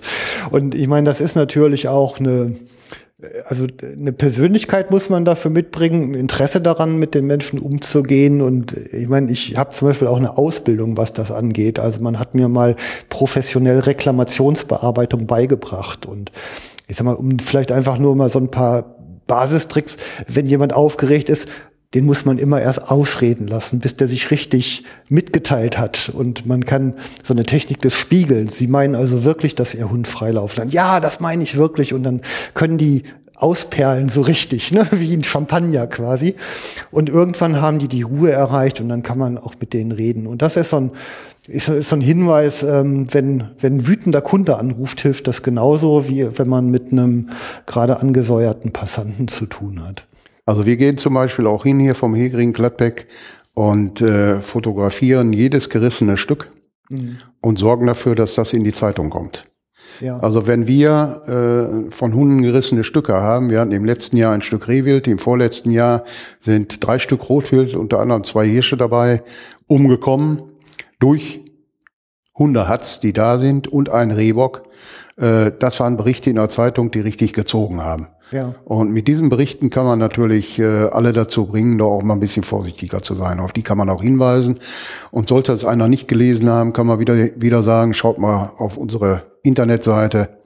Da ist es drin. Sie finden es sofort. Sonst gründen wir ein Komitee gegen den Schalenwildmord, ja, ne? Richtig. ja gut, äh, gerade da, das, das Schlimme ist einfach, dass die meisten ja sagen, ich habe den Hund unter Kontrolle, man hat's nicht. Siehe WDR-Film, der jetzt gerade da war. Der Mann sagte auch, mein Hund hat das noch nie getan und er hat gepfiffen und gerufen und alles gemacht und trotzdem hat der Hund sie in dem Schaf verbissen. Ne? Ja. Ja, nun. Also ja, so ist es. Ein Hund hat man zu 99 Prozent unter Kontrolle. Aber dieser eine Prozentpunkt, der da ist, der reicht, dass er Unheil macht. Und ein Hund kann eine geladene Waffe sein. Ja, man ist aber zu 100 Prozent verantwortlich ja. und hat es zu verhindern. Ne? Richtig. Ja. Insbesondere dann, wenn man nicht weiß, was man da tut. Ja, und was die Landnutzung, äh, die Sie ja vorhin angesprochen ja. haben, so ganz allgemein angeht, da kann der Jäger natürlich ein klein wenig was tun, gerade in dieser Zeit. Äh, in dieser Zeit hat die Landwirtschaft natürlich ganz brutal zugeschlagen. Man muss dazu einfach sehen, die Natur ist zurückgegangen. Wir haben einen Verlust an Tierarten ganz allgemein. Und das hängt mit der Änderung in der landwirtschaftlichen Produktion zusammen. Mhm. Zum Teil. Natürlich auch mit Prädatoren, die da sind. Die dürfen wir nicht außer Acht, außer Acht lassen. Und dann natürlich auch mit der Umwelt selbst. Das heißt, wir haben also mittlerweile andere klimatische Bedingungen, die also da auch eine Rolle spielen. Aber die Landwirtschaft spielt nun mal in der Änderung der Natur die Hauptrolle. Nun muss man sich das einfach mal anschauen, äh, wo das herkommt. Wir hatten bis 2009 ein Programm von der EU, EU, das wurde von der finanziert, da musste der Bauer neun Prozent seiner Fläche stilllegen. Und diese Stilllegungsflächen wurden finanziert von der EU.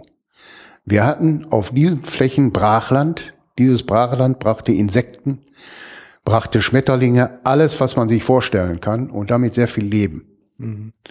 Wenn Sie damals äh, mit einem Auto die Autobahn befuhren im Sommer, dann konnten Sie anschließend die Scheiben abkratzen und konnten da mit chemischen Mitteln arbeiten, damit Sie überhaupt mal wieder durchschauen konnten. So viel Mückendreck war da.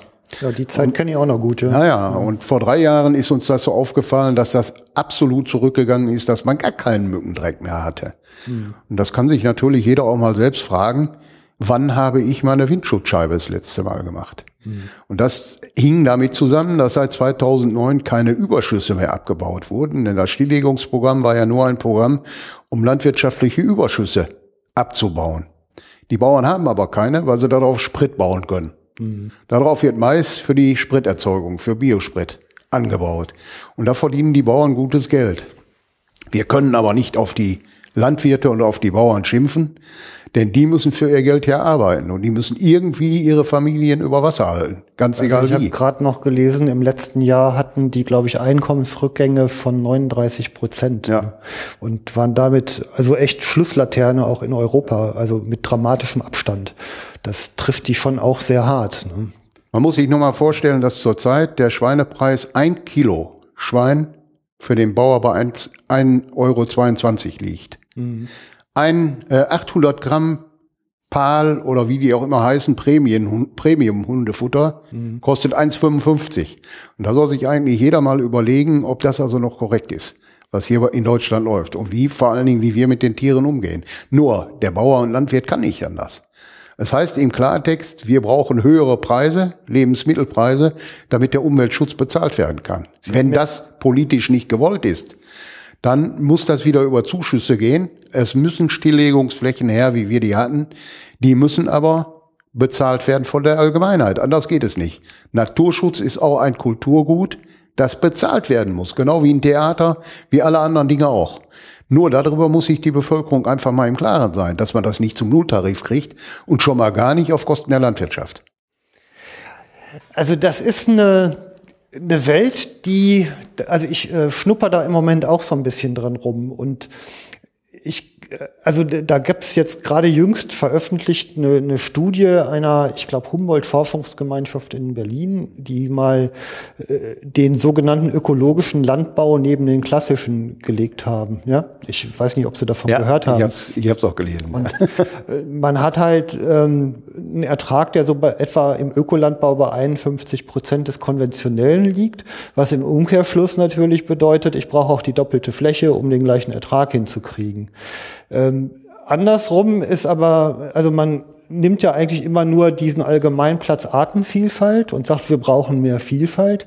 Man sagt aber nicht, welche Vielfalt mit welchen Mitteln und differenziert mal aus, was ich an welcher Stelle mit welchem Aufwand erreichen will. Und ich glaube, dass es sehr, sehr viel differenziertere Betrachtungen braucht als diese Allgemeinplätze, die mal wieder so durch die Öffentlichkeit gepeitscht werden. Das macht's zu einfach. Und ähm, da müssen, glaube ich, die Akteure mal wirklich eine ganz detaillierte Güterabwägung miteinander hinkriegen, um ja vor allem mal die, die Ziele festzulegen. Also man, immer wenn man über Maßnahmen spricht, hat man ja eigentlich auch ein Bild im Kopf, was man erreichen will. Und ähm, das muss man mal offenlegen. Also wir können ja auch nicht irgendwie die ganze Landwirtschaft wieder in 19, ins 19. Jahrhundert zurückversetzen. Also äh, da, da sind ja auch für die Landwirte selber viele Lebensqualität steigernde Dinge passiert. Wir haben eine, seit Jahrzehnten eine sichere Lebensmittelversorgung. Und äh, also deshalb, ich tue mich da auch immer schwer mit einfach so pauschal draufzuhauen, weil die Landwirte, die versorgen uns ja zuverlässig mit Lebensmitteln und dafür muss man auch mal Danke sagen. Ne? Und zwar von Herzen. Herzen. Ja, wir können nicht nur Danke vom Herzen sagen, wir ja. können auch Danke beim Einkauf sagen. Wir sollten mit der Gabel abstimmen. Ja, ich habe mal versucht, beim Aldi für, für die Butter 50 Cent mehr zu bezahlen. Die gucken einen doof an, das wollen die auch nicht. Ne? Ja, aber es gibt, ja. es gibt Produkte dabei, ja, die wesentlich mehr kosten. Und dann sollte man, ja. man sich das schon überlegen. Und man sollte schon fragen, ist das also hier aus äh, äh, heimischer Herkunft oder wo kommt das her? Wenn ich also Fleisch habe, ich will es einfach mal so sagen, dass also aus Australien kommt und äh, oder aus Neuseeland. Ja, hier oder ja ja oder es kommt also aus Brasilien. Mhm. Da muss man sich fragen, was das Ganze soll, wenn man das Zeug also einmal um die Welt fährt. Wir können es auch von hier haben. Es kostet ein paar Cent mehr, Aber die paar Cent tun der Natur gut, tun dem Landwirt gut. Denn der Landwirt wird gezwungen, wenn er nicht genug Einkommen hat, noch mehr Vieh zu züchten, damit das Auskommen von diesem winzig kleinen Gewinn, den er hat, überhaupt noch zu bewerkstelligen ja, ist. Ja. Ja, ja, klar. ja, und das ist doch, wir können doch nicht sagen, Nitrateinträge sind zu hoch, das Grundwasser geht kaputt und gehen nicht an das Problem. Das Problem ist doch einfach, dass der Landwirt noch überleben muss.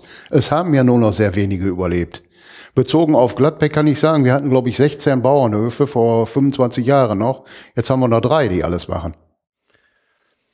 Also mein über, also mein Eindruck ist eigentlich, dass mehr um den persönlichen Einfluss einzelner Menschen oder den von Organisationen gestritten wird, als um die Sache selbst. Das drängt sich an vielen Stellen leider immer wieder auf. Und ähm, das Thema Naturschutz ist gerade so ein Hype-Thema, mit dem man sich halt toll profilieren kann. Ähm, ob es denn echte Lösungen sind, die da angeboten wird, dann mache ich mal dicke Fragezeichen. Ich weiß auch gar nicht, ob man echte Lösungen überhaupt findet. Äh, ich will da nur ein Beispiel geben. Der Naturschutz hat also über Jahre hinweg äh, äh, auf jeden Fall nach vorne gebracht, äh, Wald vor Wild. Mhm. Jetzt mittlerweile, es ist vom Naturschutz gekommen und natürlich von den Forstwirten, die also sehr gerne äh, dieses Motto aufgenommen haben und gesagt haben, genau das ist es. Darum wird das Wild also generell vernichtet. Zurzeit sieht es so aus, dass der Naturschutz völlig umschwenkt. Der fordert sogar, ob man es glaubt oder nicht, wieder die Waldweide. Mhm. Und da springen natürlich jetzt in dem Moment die äh, Forstwirte die damit Geld verdienen. Forstwirt ist ja nichts anderes wie der Bauer draußen, wie der Landwirt. Nur der eine züchtet Bäume und der andere macht also andere Dinge. Ja. Und macht die letzten Endes zu Fleisch, ob er also da draußen erstmal Getreide an, ansieht oder sonst was. Aber der Forstwirt ist dasselbe. Die Waldweide wird tatsächlich jetzt wieder gefordert. Man hat nämlich einfach Folgendes festgestellt. Im Bereich der Alpen ist die Almwirtschaft aufgegeben worden. Und mit der Aufgabe der Almwirtschaft ging der Auerhahn zurück. Mhm. Und man hat festgestellt, dass da tatsächlich die Kuhfladen fehlen. Jetzt kann natürlich der geneigte Hörer hier sagen, was haben die Kuhfladen damit zu tun? Es ist aber so. Ein Kuhfladen soll, und das ist untersucht worden, bis der ganz aufgebraucht ist, 20 Kilo lebende Materie zustande bringen. Und von dieser Materie leben die Raufußhühner. Wir hatten früher Waldweide hier und damit auch die Heide. Wir hatten Birkfeld, überall. Ja. Und das hängt tatsächlich, da gibt es einen kausalen Zusammenhang und der wird jetzt nach vorne gebracht. Und die Versuche in Holland, von denen ich natürlich nicht ganz so viel halte, äh, die haben wohl gezeigt, dass gerade Großtiere, wie zum Beispiel die Hirsche, wichtig sind im Wald, um einfach eine Biodiversität zu erhalten oder zu fördern. Ihr Kot, ihre Zersetzungsprodukte, die dann kommen, sind für alle anderen Tiere wichtig. Und darum geht's nicht drum, den letzten Rothirsch totzuschießen. Also das Schlechteste, was man für Wald überhaupt machen kann. Äh, ja, die Zielsetzung ist ja immer die interessante, wie ich ja immer sage. Ja. Also wenn ich natürlich, ähm, also ein nicht verbissener Baum, da muss ich keinen Setzling kaufen. Also der wächst natürlich, wenn der aus dem ESA gewachsen ist, habe ich hinterher auch einen geraden, gut verwertbaren Stamm.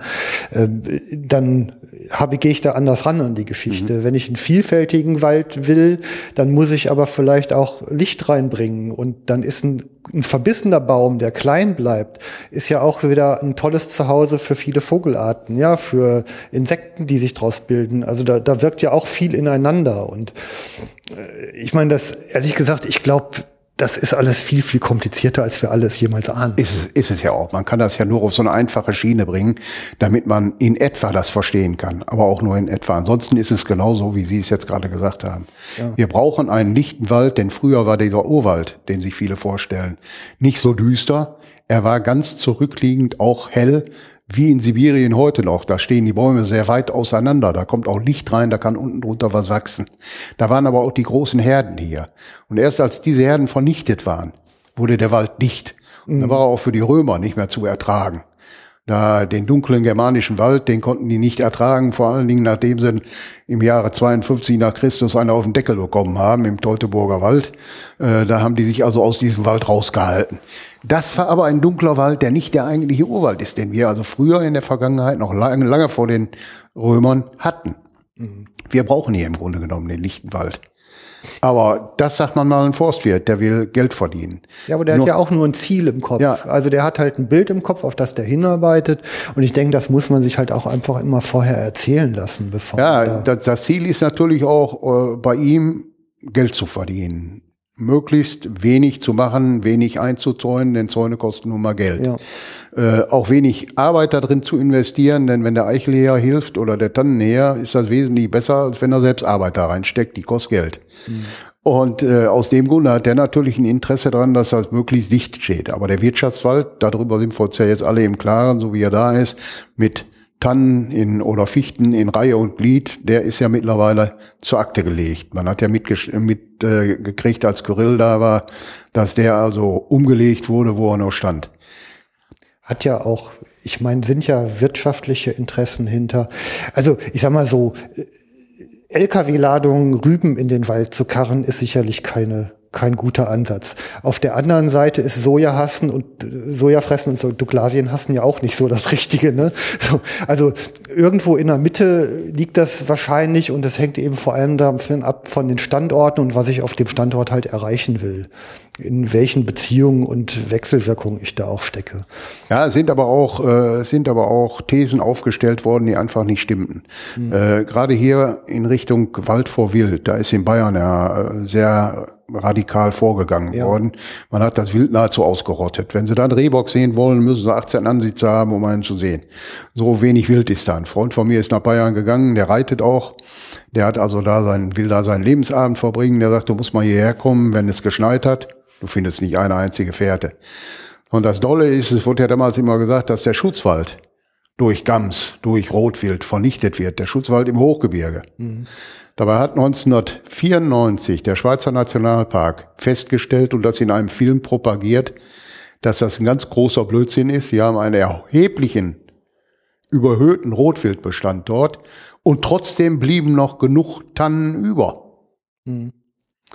Die haben ganz klar in dem Film, ich habe einen Film von 1994 über den Nationalpark dort, da haben die ganz klar zum Ausdruck gegeben, dass diese Diskussion fehlgeleitet wäre. Man könnte das sehen. Der Park wäre seit 1904 dabei mit einem überhöhten, nicht bejagten Rotwildbestand, der noch außerhalb des Parks bejagt wird. Und da zeigte sich genau das Gegenteil dessen, was in den Diskussionen immer zu finden ist. Okay. Man wird alt wie eine Kuh, ne? Ja, lernt immer noch dazu. Okay, ähm, dieses Glatteis habe ich noch gar nicht so beschritten eigentlich. Ne? Also insofern hab ich, haben wir uns hier, oder zumindest ich mich echt aus dem Fenster gelegt. Da muss ich mir auch noch mal einen Experten zu suchen. Ähm, ein Thema haben wir auf dem Zettel und das ist das Thema Jagd in der Verbindung mit Geld.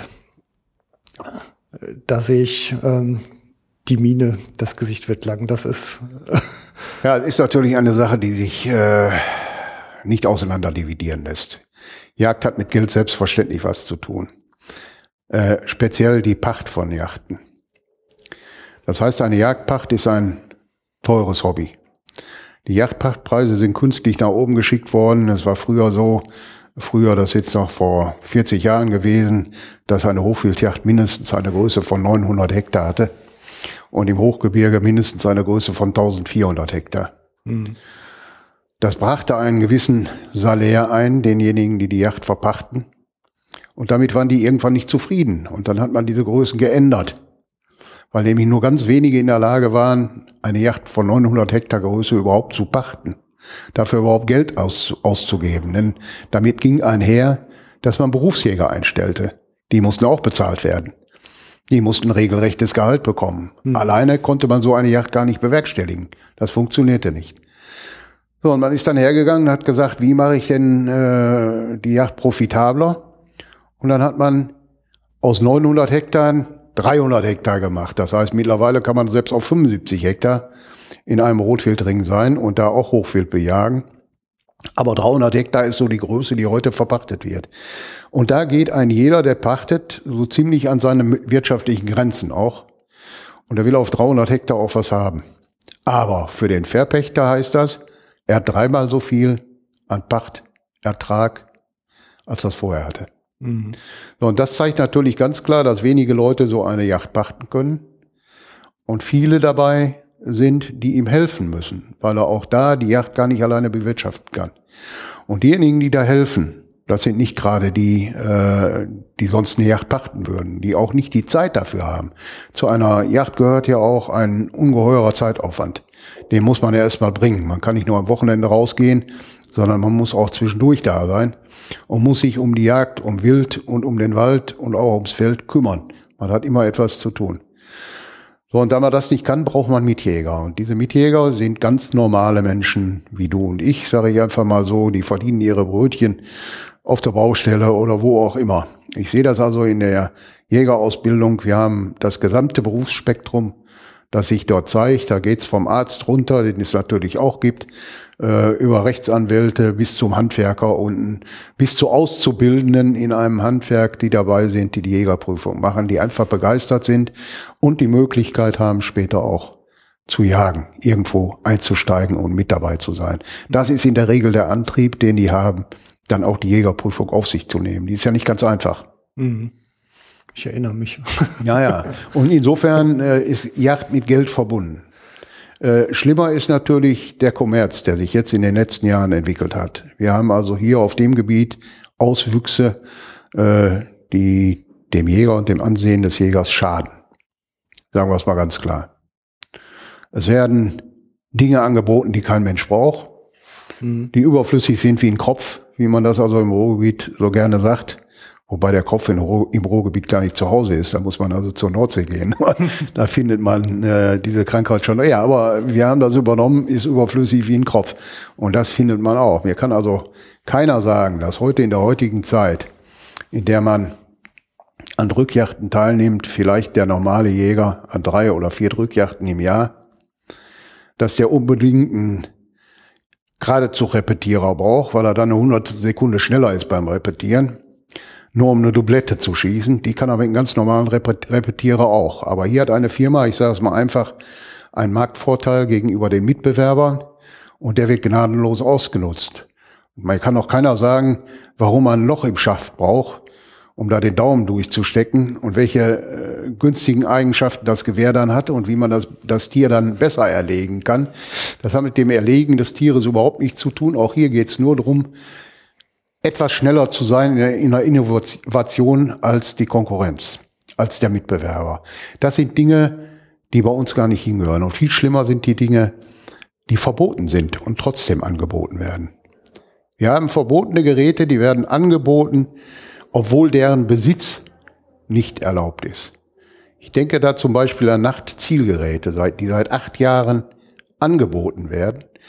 In jeder Jägerzeitung zu finden sind. Oft vier, fünf Angebote, früher bis zu 18 Angeboten in einer einzigen Zeitung. Der Besitz dieser Zielgeräte ist verboten. Von der Besitzer oder nur die Besitzer? Der Besitz ist verboten, nicht die Nutzung. Der Besitz ist schon verboten.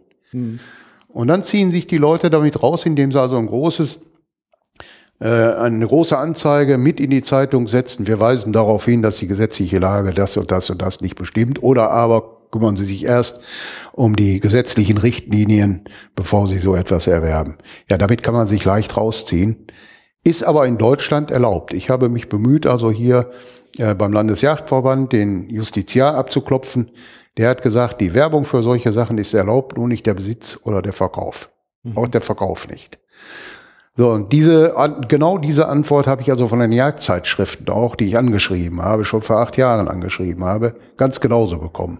Und das ist eine Sache, die ich hier bei uns äh, in unserer Bundesrepublik nicht verstehe, dass man für Dinge werben kann, die hier einwandfrei verboten sind. Mhm. Und das hat es schon früher gegeben. Ich habe eine alte, eine ganz alte Zeitung, äh, nicht den RWJ, sondern den Vorgänger, Rheinisch-Westfälische Jäger, äh, Jägerboote, so hieß das, glaube ich. Okay. Rheinisch-Westfälischer Jägerboote. Die ist aus den 70er Jahren. In den 70er Jahren hat einer Gifteier angeboten. Gifteier, um Rabenvögel und äh, Krummschnäbel zu vergiften. Und hat dann drunter geschrieben, äh, drunter geschrieben, die sind ganz frisch, die Gifteier, aber ich weise darauf hin, dass das in Nordrhein-Westfalen verboten ist. Und dieser, ich sage es jetzt einfach mal, Blödsinn wird heute noch so gehandhabt. Jetzt nicht mit Gifteiern, aber mit verbotenen Gegenständen, wie zum Beispiel diese Nachtzielgeräte.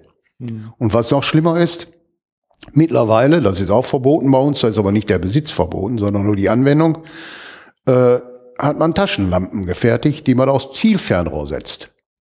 Und man kriegt eine Gebrauchsanleitung dazu, die hatten die Firmen dann auch veröffentlicht. Und erst als ich mich an den Landesjachtverband gewandt habe und gesagt habe, dagegen müsst ihr doch mal vorgehen, haben die das offensichtlich getan. Seitdem sind diese Anzeigen raus aus der Zeitung. Mhm. Es wird auch für diese Lampen in der Art, wie das vorher war, nicht mehr geworben. Aber auch die sind auf dem Markt, obwohl sie verboten sind. Und jeder Jäger soll sich mal klar machen, wenn er dem Wild auch nachts überhaupt gar keine Chance mehr lässt, dann muss das Wild zu Schaden gehen. Das muss ja irgendwo in Ruhe äsen und fressen. Und wenn der Wildschaden auch durch Sauen noch so groß ist, das rechtfertigt nicht dazu, illegale Mittel anzuwenden. Auch die Sauen brauchen nachts Ruhe. Wenn die bei Vollmond erlegt werden, dann ist das eine Sache. Oder wenn der halbe Mond da ist, dann ist das eine Sache. Aber wenn Zielgeräte oder Lampen benutzt werden, dann benehmen wir uns nicht anders als die Ungarn, bei denen das rechtlich in den 70er Jahren auf jeden Fall abgesichert war. Die befanden sich auf ihren ungarisch-rechtlichen Boden. In Deutschland war es immer verboten. Und das ist auch ein Punkt der Weitgerechtigkeit. Da sollte ein jeder drauf achten. Ähm, also ich, verbotene Dinge tun kann man natürlich nicht gutheißen, generell nicht. Also ganz egal, ob man die sinnvoll findet oder nicht.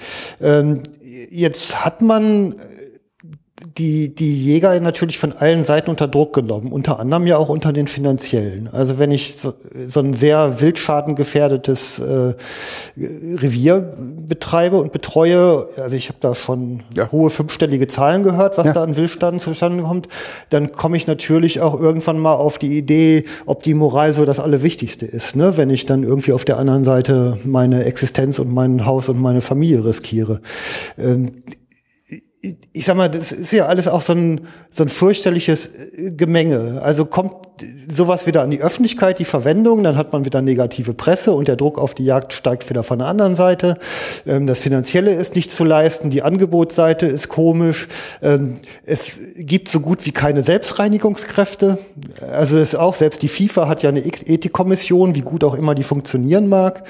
Äh, wie sehen Sie denn dieses ganze Thema der Regularien, des Umgehens mit dem Wild, des Kommunizierens von Regeln und ordentlichem Jagden innerhalb der Jägerschaft? Ich bin eigentlich dafür, dass man sich darüber jetzt richtige Gedanken macht. Und da, äh, dafür haben wir ja auch im Landesjagdverband Leute gewählt, die sich mal Gedanken darüber machen sollten und einfach mal sagen sollten, wir bilden eine Kommission, die darüber nachdenkt und die dann Empfehlungen ausspricht. Äh, ohne dem wird es wahrscheinlich gar nicht gehen. Denn es gibt immer ein Für und Wider. Äh, ich denke einfach mal an Kleinigkeiten, die kann man sicherlich abstellen. Wir haben zum Beispiel dieses, äh, diese elektronischen Hilfen gehabt äh, für die Krähenjagd. Da gibt's also dieses elektrische, die elektrische Hilfe, das Krähenkarussell. Jetzt ist es im neuen Yachtgesetz verboten, weil die Leute das massenhaft gekauft haben. Hätte das nur einer, einer gekauft, wäre es gar kein Problem. Aber man hat es massenhaft gekauft und jetzt ist es verboten worden. Und ich halte das auch für richtig, dass es verboten wurde. Man kann auch an die Krähen ganz anders kommen. Dann denke ich zum Beispiel an die äh, an die Tarnkleidung, die mittlerweile sehr beliebt ist. Krähenjachten, Gänsejachten sind ohne Tarnkleidung gar nicht zu machen. Aber die Tarnkleidung selbst, wenn man auf einen, Rot, äh, auf einen Rehbock ansitzt, auf einen Hochsitz zu nehmen und damit Spaziergänger zu erschrecken, das ist ein ganz anderes Bild. Da gehört also als Selbstreinigung auch zu, dass jeder Jäger mal seinen Kopf einschaltet und sagt, brauche ich das überhaupt? Ist das überhaupt nötig? Äh, wenn ein Jagdfotograf oder ein Tierfotograf so etwas macht, der braucht das. Mhm. Aber der Jäger, der auf dem Hochsitz sitzt, braucht sowas gar nicht. Und hier laufen viele von uns rum, äh, ausgerüstet, besser als GSG 9. So, und damit werden Spaziergänger geschockt. Der Landesjagdverband hat also eine, einen sehr schönen Bericht mal in seinen rheinland-westfälischen Jäger ges äh, gestellt. Den habe ich kopiert und den bekommen meine Schüler auch alle. Da steht drin, tarnen ja, vermummen nein. Da sind Richtlinien drin, die ich also für richtig halte. Er hat also auf diese Dinge ja reagiert, der Landesjagdverband. Da steht zum Beispiel drin, dass man sobald Spaziergänger kommen, die Gesichtstarnung und die Handtarnung wegnimmt, sodass man als Mensch zu erkennen ist und die Leute nicht zu Tode erschreckt. Ich kann Ihnen nur sagen, Ich hatte das anfänglich als Spaziergänger, äh, als, als Jagdfotograf. Ich erlebe das auch heute. Ich setze mich oftmals auch an Spazierwegen an. Die Leute laufen, ohne mich zu sehen, auf drei Metern an mir vorbei. Lediglich, wenn die einen Hund haben, wird's kriminell. Der Hund lässt sie nicht täuschen mit seiner Nase. Oder aber, wenn Kinder dabei sind, weil Kinder einen völlig anderen Blick haben. Erwachsene haben einen Blick, die erkennen einen in der Tarnung nicht. Mhm. Und Pferde scheuen Pferde scheuen. Die Reiter sitzen da oben drauf und beschimpfen den Esel, beschimpfen ihn auch als Esel und benutzen die Peitsche noch, weil die scheuen und die wissen gar nicht, was da los ist, weil die einen völlig getarnten dort nicht erkennen. Und das sind Dinge, da sollte jeder einen, seine grauen Zelt mal einschalten und sollten sagen, da ist es übertrieben, da brauchen wir es nicht. Bei einer Krähenjacht und Taubenjacht ja, da kann man es also machen. Oder bei der Gänsejacht. Aber bei allen Yachtarten hat Tarnkleidung nicht, anderen Yachtarten hat Tarnkleidung nichts zu suchen. Aber wie gesagt, da ist der Landesjachtverband irgendwann mal laut geworden und hat da so einen, einen Bericht in die Zeitung gesetzt, den ich für sehr, sehr positiv halte. Und ich meine, das wäre die Schiene, die man eigentlich nutzen könnte, um auch andere Dinge anzupassen. Was steht in dem Artikel? In dem steht, äh, wie gesagt, die, die Überschrift lautete Tarn ja, äh, vermummen nein. Okay. Da wird also gegen die Vermummung, die ja viele machen, die haben eine Gesichtstarnung, eine Handtarnung, geht man gegen an. Also meine Erfahrung als Tierfotograf sagt zum Beispiel, dass Sie als Mensch nicht kenntlich sind, wenn Sie eine grüne Kleidung anhaben, die Hände getarnt haben und das Gesicht. Denn Sie werden an dem aufrechten Gang und an diesen drei weißen Flecken erkannt mhm. vom Wild. Und wenn Sie normale Handschuhe anziehen und das Gesicht mit einer normalen Mütze zumachen, sind sie genauso getarnt wie mit Tarnfleck. Nur Spaziergänger können sie erkennen. Das Wild reagiert da nicht drauf. Sie können neben einem Zaun, neben einem Zaunpfahl stehen. Dann werden sie vom Rehwild, wenn der Wind gut ist, auf drei Metern angelaufen. Mhm. Wenn sie so nur die Hände gedrückt, äh, getarnt haben und das Gesicht getarnt haben. Sie brauchen da nicht im Tarnfleck rumzustehen. Und ganz schlimm finde ich jetzt die Diskussion, die losgegangen ist, dadurch, dass man in Bayern den Schalldämpfer zugelassen hat. Das sind also Dinge, die meiner Ansicht nach völlig überflüssig sind. Das Wild vom Leben zum Tod zu bringen, kann ich auch ohne Schalldämpfer. Und derjenige, der als Berufsjäger viel damit zu tun hat, der kann sich auch eine Mickey Maus aufsetzen. Ich kenne Berufsjäger und Förster, die immer Yachtgäste führen und die einen Abschuss haben. Ich sage einfach mal einen Kahlwildabschuss oder einen Rotwildabschuss von 140 Stück. Das ist also echte Arbeit. Mhm. Und das ist eine echte Knallerei, die da stattfindet. Dazu kommen noch jede Menge Sauen. Die setzen sich dann immer kurz vor Abgabe des Schusses die Mickey Maus auf. Warum geht das nicht? Nein, die Industrie will das reinbringen, bringt Argumente und dann wird das im ersten Land zugelassen und hier hat man schon ein freudiges Geschrei losgelassen. Bald ist es in Nordrhein-Westfalen auch soweit. Ich sehe da drin im Grunde genommen überhaupt gar keinen Sinn für die Natur und für die Bejagung des Wildbestandes. Und da muss man sich mal drüber Gedanken machen, ob man sich von der, äh, von der Industrie in so eine Richtung bringen lässt. Ja, die, also ich habe ich auch schon ganz oft hier zitiert. Also ich habe einen Frevert von 1936 und da steht halt drin, die Verwendung von Zielfernrohren bei Jungjägern lehne ich ab, es sei denn, sie haben schlechte Augen, steht da. Mhm. Und ich meine, ähm, ohne Zieloptik geht ja heute kaum mehr einer raus. Und äh, sicherlich ist Technik ähm, auf der Jagd immer etwas, was, ich sag mal, einerseits den Erfolg erhöht, auch die Treffsicherheit verbessert, aber ich kann damit natürlich auch Quatsch machen und auf große Entfernungen gehen. Ja, also das, ich sag mal, ähm, die Qualität der Jagd entscheidet sich ja hinter der Büchse. So, das war jetzt ein ganz tolles Wort, das Sie gesagt haben. Die Qualität der Jagd entscheidet sich hinter der Büchse. Ist auch nicht von mir, ist von, ja. von Professor Müller. Das, das stimmt, das ist eine Aussage, die passt.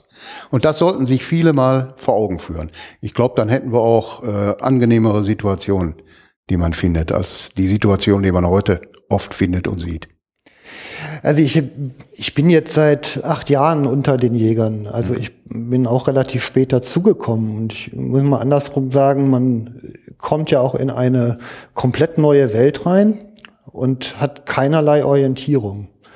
Also ich, äh, ich sag mal so Reflexe wie, ich habe auf der Taubenjagd auch einen Tarnanzug und wenn Passanten kommen, nehme ich selbstverständlich die, die Kopfdatung mit Seeschlitz ab. Ich, also, ich meine, ich bin ja, also unter Terroraspekten, die wir jetzt seit 2001 ja alle erklärt bekommen, ähm, das macht man einfach nicht mehr, finde ich, unter, unter Menschen. Ne? Äh, andersrum, ähm, in der Berufsgenossenschaft, in der, also in der Berufssicherheit sagt man ja immer irgendwie die Gefährdung an der Quelle bekämpfen und da ist halt der Schalldämpfer natürlich einfach näher an der Quelle, als die Mickey Maus es jemals sein kann. Äh, da, da sehe ich einfach, dass da einige Leute ähm, Interessen vertreten, die nicht ganz passen. Man hat also jetzt schon Nachtsichtgeräte und dazu passt natürlich das jetzt auch schon. Das ist eine auch andere toll. Diskussion. Nee, nee, da passt aber- der Schalldämpfer gut zu. Auch bei Nachtsichtgeräten kann man die Schüsse zählen, die in Nachbarjachten fehlen. Dann kriegt man dumme Fragen. Naja, wenn man bei Drückjagden die Schüsse zählt und dann mit der Strecke vergleicht, Ja. das will man ja auch oft nicht wissen, ne? Die zähle ich oft und ich meine, das ist das nächste Problem, das da ist. Die Drückjachten. Ich zähle bei jeder Drückjacht die Schüsse. Und unter 4 zu 1 bin ich nicht gekommen.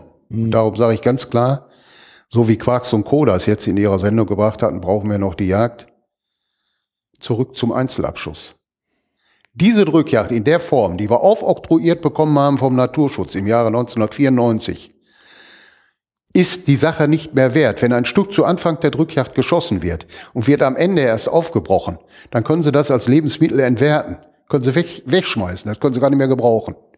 Ja, nach deutschen Gesichtspunkten Ja. stimmt das ja. Also das heißt normalerweise, wenn man wirklich ein sauberes Stück hat, muss das innerhalb einer halben Stunde aufgebrochen sein. So, das passiert dabei nicht. Ganz im Gegenteil, es werden so viele Stücke gemacht, dass man mit dem Aufbrechen gar nicht nachkommt und abends erst im Gange ist, das zu tun. Und das sollte endlich mal jeder sagen und sagen, das ist nicht die Art der, Jagd, die wir haben wollen. Dazu, wenn Sie einfach mal sehen, es werden immer mehr hochläufige Hunde eingesetzt. Die haben nicht mehr genug Niederwild da, die haben keine Arbeit mehr da. Hochläufige Hunde setz, hetzen, wenn sie sehen, wie das Rotwild ankommt. Gut, Sauen kommen sowieso immer hochflüchtig, aber Rotwild und Rehwild, es ist ungeheuerlich. Die haben den lecker lang raus. Das ist eine Jachtart, die sollte man wieder zurückführen auf die Art, die wir früher auch hatten. Da wurde gekreist, da wurde ein Jagen abgestellt mit wenigen Schützen, die alle Profis waren. Da hat nicht einer weiter als 60 Meter geschossen, weil die einfach dicht standen, das ging gar nicht anders. So, und direkt nach diesem Treiben wurde direkt nachgesucht. Und wenn Sie heute fragen, Sie haben es vorhin angesprochen, äh, dass man da eine Strichliste führen kann und dann zum Verhältnis kommt wie 4 zu 1, oder habe ich es gesagt, aber ich glaube, Sie haben es gesagt. So, wenn man dann also nachfragt beim Hundeführer, wer hat denn jetzt eine Kontrollsuche machen lassen und erfährt keiner, dann fragen Sie sich mal, wer da alle mitjagt. Und da passiert es nämlich heutzutage, dass die Leute sich so eine Mitjagdgelegenheit erwerben können. Die bezahlen einen Beitrag dafür. Da ist natürlich die Verpflegung drin, da werden die Hunde mitbezahlt und alles, was da gehört. Und da meinen die aber, für dieses Geld könnten sie ungefähr machen, was sie wollen. Es geht ja nicht drum, dass die Leute schlecht schießen. Wir brauchen den Schießnachweis gar nicht, der hier ist. Schießen können die, behaupte ich. Aber die halten sich nicht an die Entfernung. Wenn das Feuer auf 100 Metern eröffnet wird, nur um da Beute zu machen, und beim ersten Schuss sieht man, das hat nicht gewirkt und macht dann Sperrfeuer, so wie ich das von den Leuten höre, dann hat die Jagd keine, Gerecht äh, keine Berechtigung mehr. Das ist meine Meinung. Das ist natürlich eine spezielle und ich weiß, dass also viele Jagdpächter mich also jetzt überfallen werden. Aber ich werde diesen Standpunkt weiterhin vertreten. Dafür habe ich zu viel negative Erfahrungen gemacht. Und in Sachen Wildbretthygiene sollen Sie mir mal genau, genau was erklären. Da gibt's Probleme. Ich selbst habe mal ein Stück Rehwild geschossen, gleich zu Anfang der Yacht, kaum dass ich da war, zu Anfang der Yacht. Als ich dann, als die Yacht zu Ende war, die fing morgens um 9 Uhr an, um 14 Uhr war die zu Ende, dann sah ich, dass der Schuss nicht sauber war. Das Stück konnte nur noch zu Hundefutter verarbeitet werden. Ja, bitte sehr, dafür, dafür jagen wir doch nicht. Ja. Also ich habe es, ich bin auch ein bisschen, ich bin mit Drückjagden sehr vorsichtig. Es ist eine eine sehr effektive Waffe ne, als Maßnahme und äh, verantwortungsvoll und gut angewendet kann man damit umgehen. Aber ob es denn wirklich der Fall ist, ähm, dazu gehört auch eine Informationsbeschaffungspflicht bei mir als Jäger dazu. Also ich ich möchte solche Dinge, da nehme ich eigentlich nur noch dran teil, wenn ich mich vorher mit dem Revier beschäftigt habe, wenn ich weiß, was das ganze Jahr über da gemacht worden ist, ähm, welche Ziele da auch so verfolgt werden und ja auch, wie die Leute so untereinander mit klarkommen. Das, also dann, dann kann sowas gut sein und okay. Aber dieses, ja, dieses Rudel zusammentrommeln gegen Gebühr aus allen Ecken Europas, um dann da halt mit Ansage, heute wird aber richtig Strecke gemacht, da irgendwie den Wald leer zu pusten, das, das ist halt, das hat einen fahlen Beigeschmack, das sehe ich auch so, ja. Ja gut, so habe ich das noch nicht gehört. Heute wird Strecke gemacht. Ich habe natürlich Ansagen gehört, selbst von hohen Forstbediensteten, da hat es einen geschüttelt und da war mal kurz davor, nach Hause zu gehen, mhm. sofort.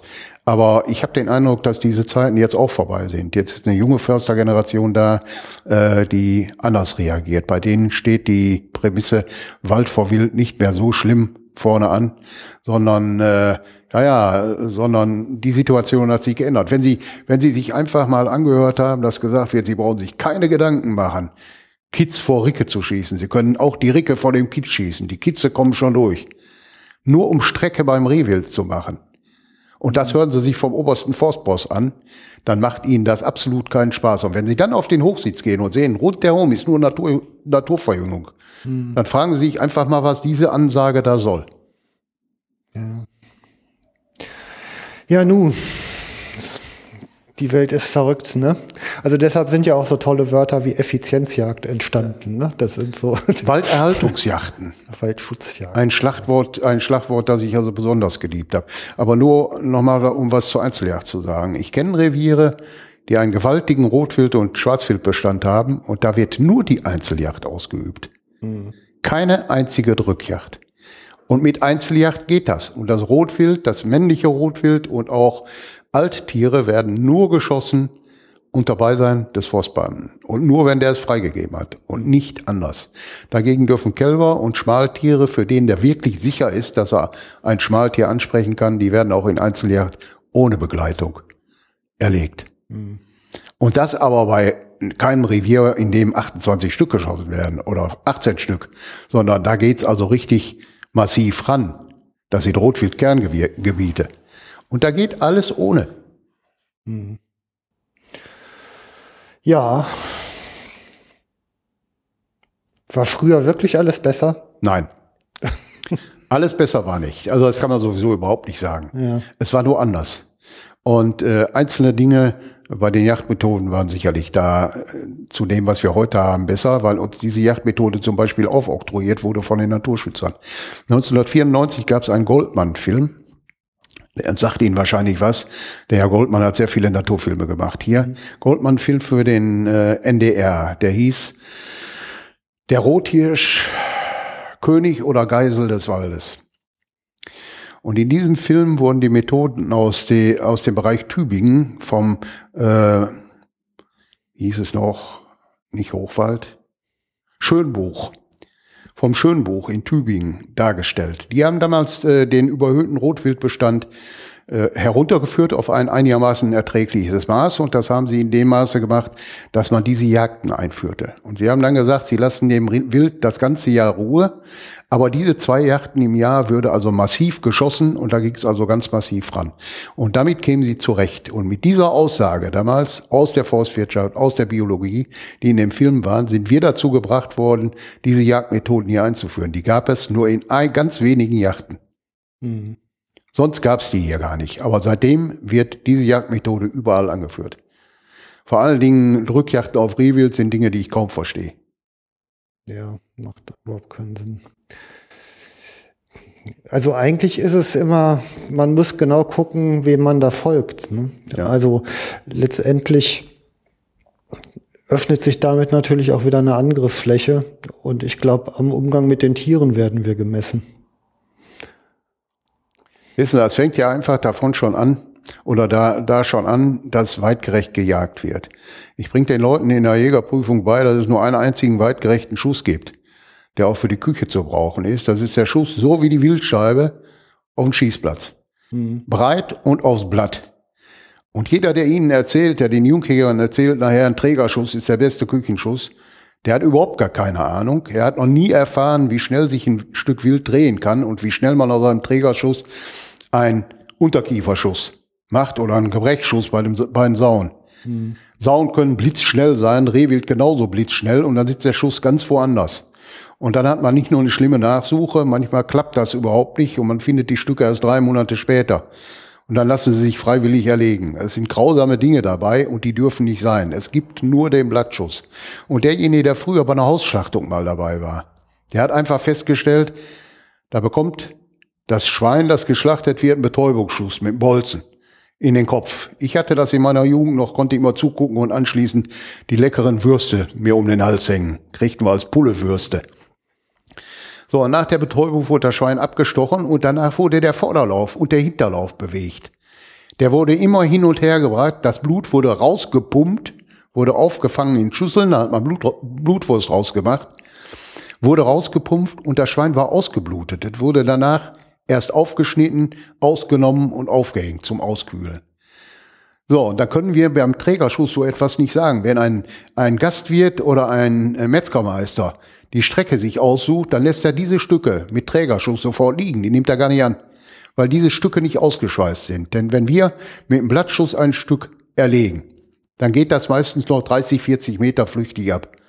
Das ist schon tot, hat es aber gar nicht gemerkt. Also der, die Motorik des Körpers, ich sage einfach mal so, des Wildkörpers geht noch weiter. Nach 40 Metern fällt es um. Ich habe einen Hirsch geschossen, der zog noch 40 Meter, der fiel um. Aber die Stücke sind dann ausgeschweißt. Die haben genau das, was der Schlachter machte. Haben die gemacht. Die Bewegung der Läufe selbst. Sie schlägeln noch, sagt der Jäger. Ja. Wissen ja die meisten schon gar nicht mehr, was das ist. Aber die schlägeln noch. So, und der Schlägeln ist wichtig, dass alles an Schweiß aus den Adern rauskommt, sich in dem Körper fängt und dann beim Aufbrechen nach draußen kommt. Dieses Stück ist ausgeblutet, ausgeschweißt und das kann für die Küche verwertet werden. Außerdem empfehle ich jeden Jäger, selbst zu kochen. Mhm. Der soll also das Stück nicht nur aus der Decke schlagen, der soll es zerwirken, der soll es in die Tiefkühltruhe bringen und der soll es selbst kochen. Und wenn er das gemacht hat, dann weiß er, warum seine Frau früher immer ärgerlich wurde, wenn ein Stück mit einem nicht so, nicht so sauberen Schuss kam. Und dann überlegt er sich den Schuss zehnmal und lässt den Finger gerade. Und dazu kommt natürlich noch, wenn man den Finger nicht krumm gemacht hat, kann man am nächsten Tag nochmal jagen. Hm. Und am Tag drauf noch einmal. Dann geht's vielleicht besser. Dann steht der Bock oder die Ricke, was auch immer da erlegt wird, vielleicht sauberer da. Und dann kann man den Schuss anbringen. Das Schlimmste ist doch bei den Drückjachten, die Leute haben alle den festen Willen, Strecke zu machen. Den festen Willen. Und die sagen, das ist die Chance deines Lebens, die kommt nie wieder. Und das ist das Problem. Darum sehen die die Entfernungen nicht. Das ist mir auch mal passiert als junger Jäger. Können die nicht schlecht abschätzen, weil es so schnell gehen muss. Und dann schießen die auf 100 Metern und dann kommt es zu Dingen, die alles andere als schön sind. Mhm. Und darum plädiere ich für Einzeljachten, auch wenn das kostspielig ist, weil dann die Yachtherren dabei sein müssen. Einige Yacht Yachtgäste haben halt, also in Sachen Hochwild ja nicht die Erfahrung. Die kann man nicht alleine darauf ansetzen. Aber das muss dann gemacht werden. Ob es einem passt oder nicht. Bei Sauen kann man das vielleicht anders machen. Da braucht keiner dabei zu sein. Mhm. Ja, und wenn man schon Drückjacht macht, sollten die nur auf Sauen gehen und nur mit kurzläufigen Hunden. Ja. ja, die Drückjagd. Liegt noch irgendwas auf Ihrem Herzen, was in diese Sendung hineingehört? Eigentlich gar nicht. Ich meine, wir haben jetzt so diskutiert, äh, sehr viel könnte man da gar nicht mehr zu erzählen. Okay. Ja, wir haben kein Blatt vor den Mund genommen jetzt, äh, würde ich einfach mal so sagen, und haben einige äh, Themen gebracht, die sicherlich, äh, naja, dem einen oder anderen quer runtergehen, aber sollen sie auch. Wir wollen ja auch ein bisschen provozieren dabei und äh, einfach mal ungeschminkt das, äh, geschminkt das sagen, was Sache ist. Denn wir sprachen von Selbstreinigungskräften oder Selbstheilungskräften. Und ich glaube, heute haben wir so etwas mal offen ausgesprochen, was am Stammtisch oft ausgesprochen wird, aber oft nicht ausgesprochen wird, wenn der Yachter dabei ist. Denn dann hat man oft, und das ist das Problem, die, das letzte Mal eine Einladung gehabt. Ja, das, das stimmt. Ähm also ich äh, erlebe es selber so, dass durch den Druck, der von außen kommt, ja so eine Stigmatisierung einsetzt und natürlich auch der Austausch untereinander ähm, dadurch beeinträchtigt wird. Und ne, Jagd ist halt ein Handwerk. Man kann unendlich viel darüber wissen und lernen und das versuche ich ja auch hier die ganze Zeit und das dann zu veröffentlichen. Ähm, aber ich sag mal so dieses äh, erst Wissen lernen, dann nachdenken, dann handeln, so in der Reihenfolge. Ähm, das macht irgendwie Sinn. Und äh, wenn wir dieses Handwerk und den Wert, den es zweifellos hat, also ich, ich finde, ich stufe diesen Wert ganz hoch ein. Ja. Wenn wir das dauerhaft irgendwie erhalten und auch wieder zum Leben erwecken wollen, ein Stück weit, dann, dann braucht es einen Diskurs, einen qualitativ guten Diskurs, der die Beteiligten und auch die Mitbeteiligten wirklich mit einbezieht und mitnimmt. Das ist ganz wichtig. Und insofern ähm, muss Schimpfen natürlich auch mal erlaubt sein, wenn am Ende dann immer ein besseres Handeln steht. Ne? Ich möchte vielleicht noch einen Tipp geben. Ein Tipp zu den Lokjachten. Vielleicht kommen wir dann ans Ende. Ja. Äh, es werden also sehr viel Locker angeboten zurzeit. Mhm. Die braucht kein Mensch. Der einzige Locker, der gebraucht wird, ist der Blatter. Den Blatter braucht man, weil man ihn in der Zunge, äh, in den Lippen halten kann, während man selbst mit der Waffe in Anschlag, Anschlag geht. Sonst bräuchte man den auch nicht. Das kann man genauso mit dem Blatt machen wie früher. Und alle anderen Lock Locklaute, ob Vogelangst, Ruf oder sonst was, hat man bei sich. Das ist die Hand, das ist die Faust. Es sollte sich ein jeder mal zeigen lassen, wie das geht. Dann wird er sich keinen Locker kaufen und mit Sicherheit nicht mit vier oder fünf Lockern um den Hals in die Jagd gehen. Damit machen die Leute sich mittlerweile lächerlich. Also es ist tatsächlich so, dass man ein Blatter sich wohl zulegen sollte, aber alle anderen Dinge kann man selbst mit dem Mund, mit den Möglichkeiten, die der Herrgott ihm gegeben hat, mit der Faust machen. Sie glauben gar nicht, was das für einen Spaß macht. Ob sie den Kuckuck ranlocken oder ob sie die Tauben ranlocken. Keiner schießt mehr die Ringeltaube, wenn er sie angelockt hat. Aber wenn man die über den Kopf holt und sie kommt also an, macht ihren Balzfluch nach oben, kommt runter. Damit kann man die eigene Familie begeistern und den Wert eines Jägers erstmal richtig wieder darstellen. Dann haben die Kinder selbst Achtung vor. Das soll man nur mal versuchen. Wenn man dagegen in ein Pfeifchen boostet und das Gleiche erreicht, ist das nichts mehr wert. Und was viel schlimmer ist, mittlerweile werden also Geräte angeboten, da werden vier oder fünf Tierlaute drauf, per Band oder wie auch immer vorgespielt. Mittlerweile sind es ja keine Bänder mehr, obwohl das verboten ist. Tiere dürfen mit dieser Art nicht mehr gelockt werden. Durften auch früher nie gelockt werden. Aber das ist wieder, sind wir im Grunde genommen wieder beim Kommerz. Wenn die Leute ein Geschäft machen können, bieten die es an. Ganz egal wie. Ja, so, so großes Elend herrscht in unserem Wohlstand, dass die Leute mit allem Geld verdienen müssen. Ja. Angebot und Nachfrage bestimmen alles. Ich bedanke mich für ein volles, druckgeladenes emotionales, leidenschaftliches Gespräch. Danke, Gerd Terfel. Ja, ich bedanke mich auch.